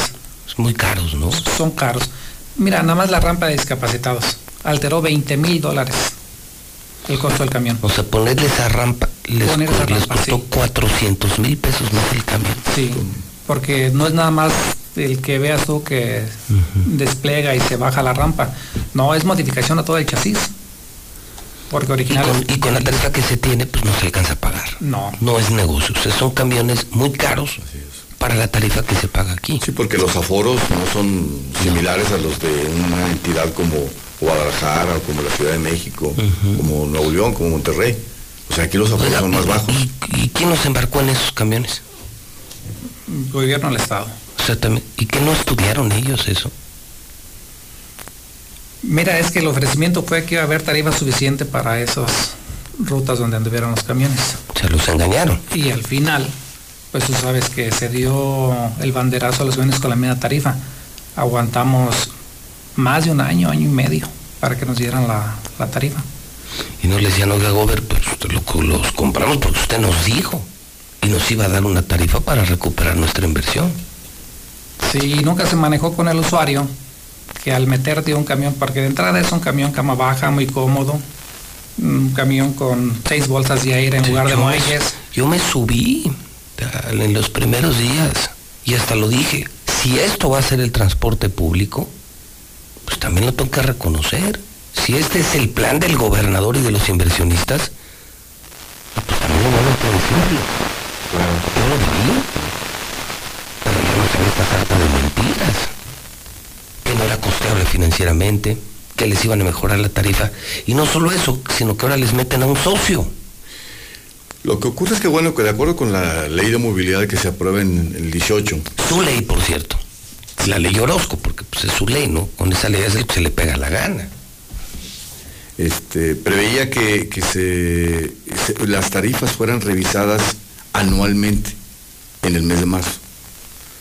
Se eh, pasó este marzo reciente se ingresó una solicitud de incremento de tarifa que, bueno, iba, no sé, del orden de los 17 pesos, si es correcto. Sí. Pero... 1662. Pues por la pandemia, por, porque mucha gente está en este momento trabajando desde casa, algunos perdieron sus empleos, se estimó que no era el momento adecuado para que la tarifa incrementara. Y, y, bueno, aún así, en esas condiciones, no, hemos dejado, siguen trabajando y no hemos dejado de, pagar. ustedes ni pagaron el transporte, ni, le, ni están en morosidad. No. Menos explican por qué les metieron a Deo. Y nunca preguntaron ustedes así en esas juntas con gobierno, oigan, ¿y estos qué? Pues sí, sí. Sí, sí nos hicimos muchas preguntas con ellos. ¿Y qué les contestaban? Pues que para cumplir el último fue el último compromiso que tenía por cumplir con la sociedad, pues iba a meter a DEO, donde iba a traer recursos nuevos y iba a meter más camiones nuevos, iba a tener una operación ya única en todo el, estado aquí, porque ahorita cada empresa maneja su, su administración y esto pues se pretendía que mejorara más el servicio hacia el usuario. Esa era la motivación. Me imagino que lo comunicaron a los socios. Sí. ¿Y qué dijeron los socios? Pues a los socios no les pareció y menos cuando les iban a pagar con un papelito de una empresa que apenas se va a formar. Y ahí fue donde dijeron, oye, pues no. Pero es mi patrimonio, es mi inversión, es mi negocio, son mis ahorros. Entonces hoy nos encontramos ya con camiones parados. A ustedes ya les pararon todos los camiones. Todos los camiones. Esto es nuevo, no lo sabíamos, ya están parados. O sea, su línea express Al 100% para al 100% parada. Y ahorita los quienes están prestando el servicio, puro camión ADO, Las otras cuatro empresas con los camiones ADO que vinieron. camiones ADO. ¿Cómo cuántos camiones de ADO vinieron? Bueno, tentativamente hablan sobre 50. 50, que son camiones chatarra. Sí, camiones que ya estaban por ahí abandonados. ¿Qué exigen ustedes o qué piden? Que nos reingresen a trabajar en nuestras unidades. Que nos permitan que seguir prestando el servicio, porque hemos tenido siempre esa disposición, hemos tenido esa voluntad. No hemos antepuesto la idea de queremos, exigimos ya una nueva tarifa. O sea, eh, lo, ¿Y no, le, y no le quieren vender ADO? En esas condiciones, no. Si paga el precio justo, se lo vendemos y que se quede con el negocio. Ustedes estarían dispuestos a decir, si quieres, quédate con el negocio, pero págame lo que yo invertí. Sí. Sí, pues imagínate un camión de 800 mil, de un millón, pagártelo en ¿cuántos? 150 mil pesos. Pues es- Al igual que el- cualquier otro vehículo, que un auto, que una camioneta, o sea, esos camiones tienen un precio en el mercado. ¿no? Y, y no- y nosotros decíamos, bueno, eh, haciendo pero, esfuerzos, pero yo lo que no entiendo es eso, o sea, ¿cómo permitieron que un gobernador se metiera en su negocio? O sea, ustedes creen, conociéndome, porque me conocen de toda la vida, yo los conozco de toda la vida, ¿ustedes creen que yo permitiría que ese güey venga aquí a Radio Universal o al Hidrocálido o Star TV y que me traiga un socio? no. Jamás. Y yo solito, no necesito 50 socios. Solito. Es mi negocio. Y todavía con esas condiciones, de te traigo otra empresa y te va a pagar el 10% de lo que vale tu negocio. Pues, a ver, espérate, mugroso, pues ¿quién eres tú? Tú nomás eres el gobernador, eres mi empleado. Y tú te vas. Lo tuyo es pasajero, yo sí me voy a quedar. Así es. Híjole, qué dolorosa situación. Y están perdiendo dinero. Claro que estamos perdiendo dinero. ¿Cómo cuánto pierden por día? ¿Cuánto dinero mueven por día más o menos? ¿Tienen una idea o no? En, sí, en tiempo regular nosotros movemos alrededor de 350 mil pesos diarios. Diarios. Diarios. O sea que parado están, tienen esa merma diaria. Esa merma diaria. Más embargo, pues ahorita tenemos esa merma y tenemos el gasto porque hay que mantener la, la plantilla de operadores, de todo el personal, hay que pagar seguro social, hay que pagar todo. Fíjate que los choferes han estado participando con nosotros. Han estado aguantando ahorita. Ahí los ves desde las cinco y media de la ahí mañana. están. Sí, señor. O sea, en el patio parados, pero ahí están. Ahí están. Sí, para sí. que No los han traicionado. No, no, se han ido ¿No? no más de siete. Oh, tómala. Pero ellos están esperando que se les dé el banderazo de salida, que, que nosotros tengamos la noticia de decir, ya, ya resolvimos. ¿Y ustedes les, ustedes le- les, les están pagando o no? Sí, hasta ahorita hemos estado pagando. No, pues son ustedes de, de verdad demasiado buenos. Demasiado buenos. Entonces, hoy el tema es, se está perdiendo un dinero al diario, son los camiones buenos, los malos, la chatarra, la de hoy, y ustedes dicen, lo único que queremos es que nos dejen trabajar. Que nos dejen trabajar. Que nos dejen Y si trabajar. quiere el gobernador meter a su ADO, pues que pague lo que tiene que pagar. Si esos camiones de, de 2 millones 300 los quiere comprar, pues los compra el precio, Que los paguen lo que valen. sí. en lo que vale. Si no, no se venden. Así es. Híjole, ¿qué le dirían ustedes al pueblo? Saben que los usuarios, cientos de miles, los están oyendo en la mexicana, ustedes como dueños de esos camiones, que ya hoy ni siquiera los dejan trabajar, que por lo que ve lo- el gobernador los, les engañó, los, les mintió y los embarcó y ahora les dice, ahí les va de O. ¿Ustedes qué le dirían a la gente? Pues ahorita pediríamos un poquito su apoyo y su comprensión mientras resuelve la sala. Y esperemos que resuelva favorablemente a nosotros y, ahí estaremos prestando el servicio como siempre. Y volviendo al servicio. Sí. Usted, Eh, eh, nosotros queremos que, que- que los usuarios, que la sociedad eh, sepa, esté enterado ustedes, de un medio tan importante como es Infolínea, que sepan esta parte, o sea, esta versión de parte de, de los prestadores de servicio. No la conocíamos. Entonces, eh, sí era importante porque la empresa, pues es que, ¿qué pasó con estos señores? O sea, de pronto les eh, hicieron un capricho y decidieron parar sus camiones, no es eso. O sea, hoy estamos explicando cuáles son las razones, los motivos y las causas por las cuales nosotros dejamos de prestar el servicio. Ah, eh, comentaba hace un momento, hemos sacrificado ingresos que hay muchos compañeros, o sea, nosotros que formamos parte del Consejo Administrativo, recibimos así quejas de, oiga, ¿no les parece que ya es bueno que empiecen a repartirnos un poquito de dinero? También comemos, también tenemos necesidades y, todo eso lo hemos sorteado en aras de, no suspender el servicio y atender lo que hemos considerado que es prioritario, que son los pagos, los trabajadores, el pago a proveedores y los pagos que no se pueden eludir, como el Seguro Social, Infonavit, etcétera. Los escucho y yo cada vez entiendo menos este gobernador. Yo todavía me sigo preguntando cómo es posible que alguien así, alguien con tan mala sangre, un hombre tan malo, tan mentiroso y tan inepto, porque es un inepto, sea gobernador de Aguascalientes. Vean nomás cómo está la ciudad. Vean cómo se encuentra el Estado. Vayan al INEGI y pregunten por crecimiento económico, educación, corrupción, cobertura de salud, y confirmarán que tenemos al peor gobernador de la historia. Y conozco historias como las de Línea Express y confirmo lo mismo. Es un tipo además muy rajado. Es un tipo que no tiene palabras, es la más grande de todas las famas que tiene Martín Orozco. Es un tipo que no tiene palabra. Lo que les hizo no tiene, de verdad no tiene nombre, porque además al final los afectados somos los usuarios. Somos los ciudadanos de todas sus decisiones, de todas sus mentiras, de todas sus traiciones. Somos los afectados. Yo, don Jaime y, Juan Raúl, les agradezco mucho que hayan aceptado venir aquí al programa. Yo les rogaría que lo que resuelva la sala, pues nos lo comuniquen de inmediato, porque además es lo que está pidiendo la gente, que vuelvan los camiones. La gente reclama que regresen los camiones, los, de ustedes.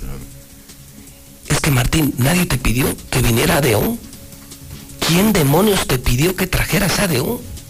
Si además tú ya te vas, hoy al gobernador le quedan solamente 389 días. Te va a pasar a ti, gobernador, lo que todos los políticos. Tu trabajo es pasajero. Tú además ni naciste aquí. Te largas a tu tierra, Jalisco, Zacatecas, no sé de dónde seas. Y no vuelves aquí y nos dejas con una cantidad de problemas. Gracias señores por venir a la mexicana, gracias a Línea Express, toda nuestra solidaridad como medio, como empresa, y vamos a estar muy atentos a lo que resuelva la sala administrativa. ¿Les gustaría añadir algo? No, darte las gracias, José Luis, pedir la comprensión de los, usuarios y en cuanto tengamos una respuesta te la, te la hago llegar. Un honor, esté en su casa, señores. Gracias. Muchas gracias, buen día. No lo puedo creer, de verdad que no puedo creer lo que estoy oyendo. ¿Qué les pasa en el poder? ¿Se vuelven locos? Que alguien le puede decir a este señor que es gobernador que no es el dueño de Aguascalientes. Y que cada día somos más los que no le queremos y nos damos cuenta de lo mal que se encuentra Aguascalientes. Vienen y siguen viniendo muchos empresarios y se siguen preguntando. Esto me pasó el fin de semana, justamente en las vendimias. Y la pregunta de uno, por cierto, muy destacado, que viene de Querétaro, donde también gobierna el PAN, Pancho Domínguez, y ha sido un gran gobernador. Y me impresionó su pregunta. Con esto me voy a la pausa. Uno de los empresarios más exitosos de Querétaro preguntaba, me preguntaba, ¿qué le pasó a Aguascalientes? De solo verlo, ¿eh? No hablamos de economía, de inseguridad, de asaltos, de narcotráfico, no, no, no, no. No, de solo pasar por la ciudad completita para ir a la vendimia. Su pregunta fue, ¿qué le pasó a Aguascalientes? Está horrible la ciudad. Qué feo está Aguascalientes. Además no se respira ni progreso, no se ven edificios. ¿Qué le pasó? Ahí se las dejo. Así nos ven los de otros estados. Son las 9.52 en el centro del país. Habla Clemente Castañeda, coordinador nacional de Movimiento Ciudadano. 3 millones 450 mil gracias por darnos tu confianza y votar por este movimiento. Gracias a ti, somos la organización que más creció. Somos la tercera fuerza política en México y lograremos mayor equilibrio en el Congreso. Seguiremos siendo mayoría en Jalisco y gobernaremos Nuevo León, Guadalajara, Monterrey, Campeche y más de 120 municipios en todo el país. Continuaremos demostrando que somos la mejor oposición y que sabemos hacer buenos gobiernos. Una vez más, gracias. Movimiento Ciudadano.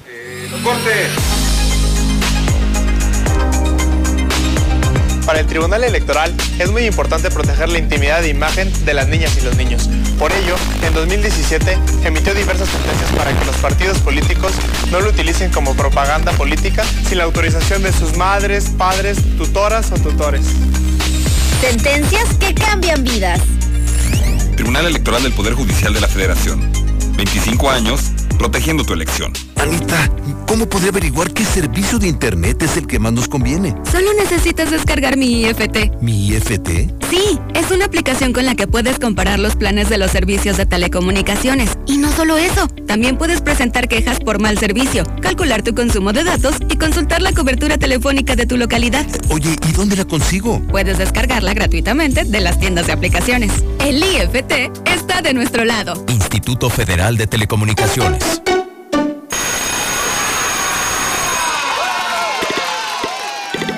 Llegó el momento. Regresamos a la escuela. Intégrate al Comité Participativo de Salud en tu escuela. Organiza las medidas de salud, limpieza e higiene para el regreso responsable y ordenado de las y los estudiantes a las actividades escolares. Está conformado por madres, padres de familia o tutores, docentes y las autoridades escolares. Porque es un lugar seguro, regresamos a la escuela. Gobierno de México. Mira, José Luis, los rateros son los policías, no el ratero. Miren, yo en mi punto de opinión, a mí me vale madre si al camión le falta llantas, asientos, este, se le cayó el motor.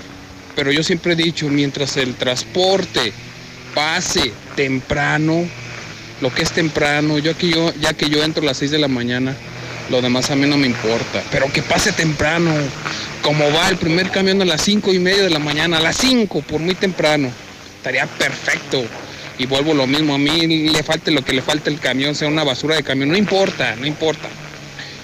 Pero ese sería para mí una solución. Otra, las 10, a las 11 de la noche, que pase la última ruta y de mí se van a acordar para si va a haber problemas. Es mi punto de vista. Mira, José Luis Morales, yo quisiera que regresaran los camiones que estaban, los chinos, los otros. Porque estos camiones que metieron son los mismos choferes que andaban antes, son las mismas basuras de choferes. Y aparte son pinches camiones viejos.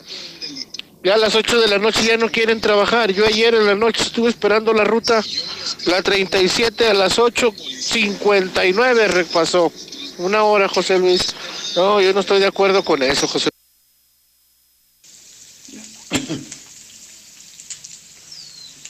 José Luis, muy buenos días.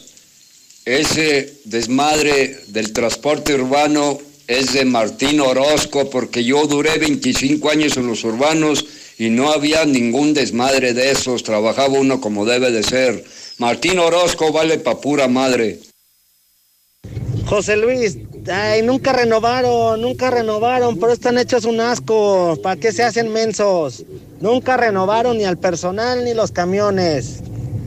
Ahora quejándose de que les costó tanto. Esos patrullitas de SEMOV están acabando con el transporte público. También a los taxistas nos traen asoleados, acosados, atormentados por eso. José Luis, diles a tus invitados que no se hagan tarugos. Ellos usaban sus camiones nuevos nada más para las empresas.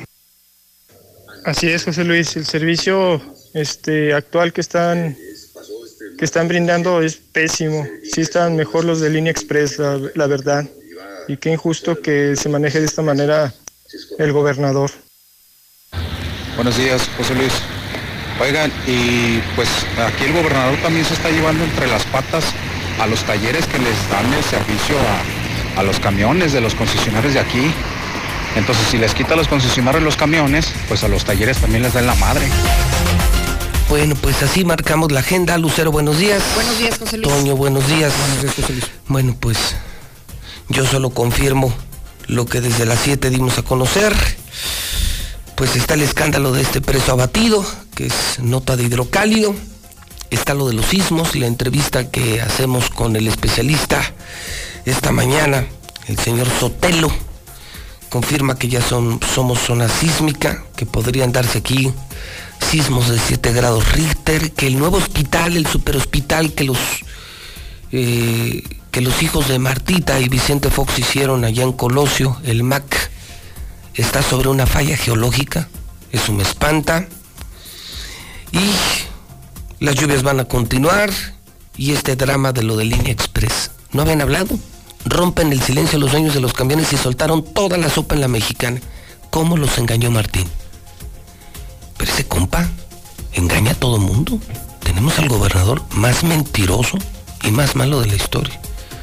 Y hoy la gente recibiendo una porquería de servicio en camiones urbanos por el capricho del gobernador. Mi gran pregunta, ¿qué interés tiene en ADEO?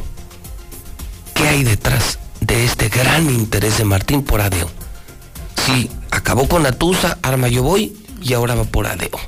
Lucero Toño, ¿con qué vamos a cerrar? ¿Qué traen ustedes? Gracias, Pepe. Yo solamente, digamos, como el balance de la primera semana del regreso a clases presenciales, Pepe, porque hay temas muy delicados relacionados con el asunto del COVID. Ya lo habíamos dicho que esto podría detonar brote de coronavirus al interior de las escuelas. Y no solamente ya estamos reportando el primer caso confirmado, porque hablábamos solamente de sospechas. Hay cinco sospechosos, hay un confirmado y desafortunadamente, Pepe, de acuerdo a reportes oficiales de la Secretaría de Salud, en este momento hay 12 niños que están hospitalizados a causa del coronavirus en, Aguascalientes, así es. No han parado las escuelas. No, no han parado ni van a parar porque el nuevo protocolo habla, no se cancelan clases, no se cierran las escuelas y todo sigue normal aunque haya contagios al interior. Entiendo que se le determinó o se reconceptualizó como actividad esencial. Es correcto. Entonces, pase lo que pase.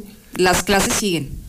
Pero hoy tenemos a niños graves en hospitales de Aguascalientes. 12, para ser precisos. Hay 12 niños hospitalizados, menores de, de 15 años, y estamos hablando de un profesor ya contagiado en un plantel en donde pues no va a pasar nada. Simplemente continúan las clases y a proteger a los papás y los estudiantes que podrían ser factor de riesgo. ¿Y tú qué tienes, Toño?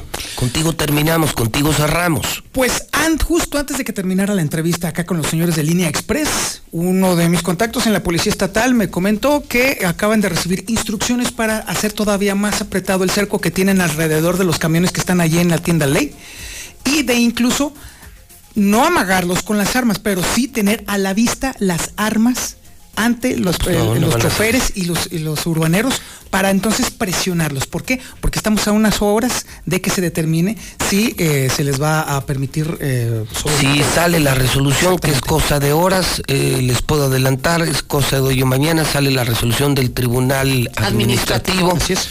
Y eso cambiaría las cosas. pero los están amagando en este momento. O sea, el chiste ahorita es precisamente utilizar toda la fuerza del Estado para hacer una, un trato gangsteril a estas personas. Solo recuerdo, Martín Orozco ya no es Dios, ¿eh? Y, y Martín Orozco caga, ¿eh? Y su popó huele como la de nosotros, ¿eh? Y ya no es Dios porque está en su último año. Y solo les puedo adelantar que en el tribunal y en muchos tribunales ya no lo ven como jefe, ¿eh? ya no se sienten sus gatos. Entonces podría venir una decisión de nulidad a favor de los camioneros y en contra de Martín, que cada día pierde más poder, cada día hace más pendejadas y cada día pierde más poder. y que esta decisión del Tribunal PP les vendría eh, a favorecer a los, a los transportistas para que salgan otra vez y retomen su actividad. Es que los embarcó, qué, qué manera de embarcar a la gente, qué manera de engañar a la gente. Una gran habilidad de Martín, ¿eh? Imagínate a cuánto tiempo todavía siguen pagando sus, sus camiones. Uf, y te los paran y te obligan a vender. Eso lo hacen los gángsters. Eso lo hacen los gángsters, no los políticos que vienen a servir. No, no este gobernador, yo no sé, yo no sé quién lo pueda defender. Pero mira cómo poco a poco todo mundo se da cuenta de lo que dijo hace años José Luis Morales. Ahora que ya se ven traicionados, avasallados por el gobernador, ahora sí, cuánta razón tenía José Luis, cuánta razón es el mismísimo demonio, ¿sí? Pero después de cinco años ya que se empinó el Estado, ¿no? Ya, ya, ya adentro. No, no, ya no queda nada. Es un Estado en ruinas. Señores, buena semana. Igualmente, José Luis. Que son las 10 en el centro del país. Llegaron los mejores precios a la Comer y lacomer.com. Aprovecha y llévate el café soluble que precio desde 10.90. Así es, encuentra el café soluble que precio desde 10.90. ¿Y tú vas al súper o a la Comer? Hasta septiembre 6. ¿Le voy pagando, don Chuy? Ey, ¿qué te andas comiendo, eh? Es el nuevo Purina Dog Chow sin colorantes, doña Mari. ¿Se ve que le regustó? ¡Claro! Las croquetas no necesitan colorantes artificiales ya que no aportan nutrientes. Ah, mire, esa no me la sabía. Pues deme un kilo para el virus. Prueba Purina Dog Chow, ahora sin colorantes añadidos. De venta en tu tiendita más Sigue cercana. participando en Reto Móvil. Recibe premios como tarjetas de regalo y la oportunidad para ganar un kit exclusivo Red Bull Racing Honda en la recta final del Reto Móvil. Acumula 15 check-ins o más. Tienes hasta el 31 de octubre para poder participar y ganar un kit. Elige ganar con Reto Móvil. Válido hasta agotar existencias. Consulta términos y condiciones en retomóvil.com. Compra un Movistar por 100 pesos y disfruta 30 días de 3 gigas para navegar y redes sociales ilimitadas para que compartas tus mejores momentos. Además, te damos un giga para TikTok. Aprovecha, ve por el tuyo a nuestras tiendas o distribuidores autorizados. Movistar se mueve contigo. En Soriana celebramos el mes más mexicano. Aprovecha que el six pack de cerveza Martens Gold está a 69 pesos o el six pack de cerveza Martens Ultra a 79 pesos. Sí, a solo 79 pesos. Soriana, la de todos los mexicanos. A septiembre 6. Aplica restricciones. Aplica en Hiper En. México disfrutamos mucho de nuestras tradiciones. Por eso, este mes patrio en Coppel queremos que la disfrutes al máximo. Encuentra pantallas desde 220 pesos quincenales, bocinas Bluetooth desde 58 pesos quincenales, asistentes de voz desde 130 pesos quincenales y la mayor variedad de productos a tu alcance.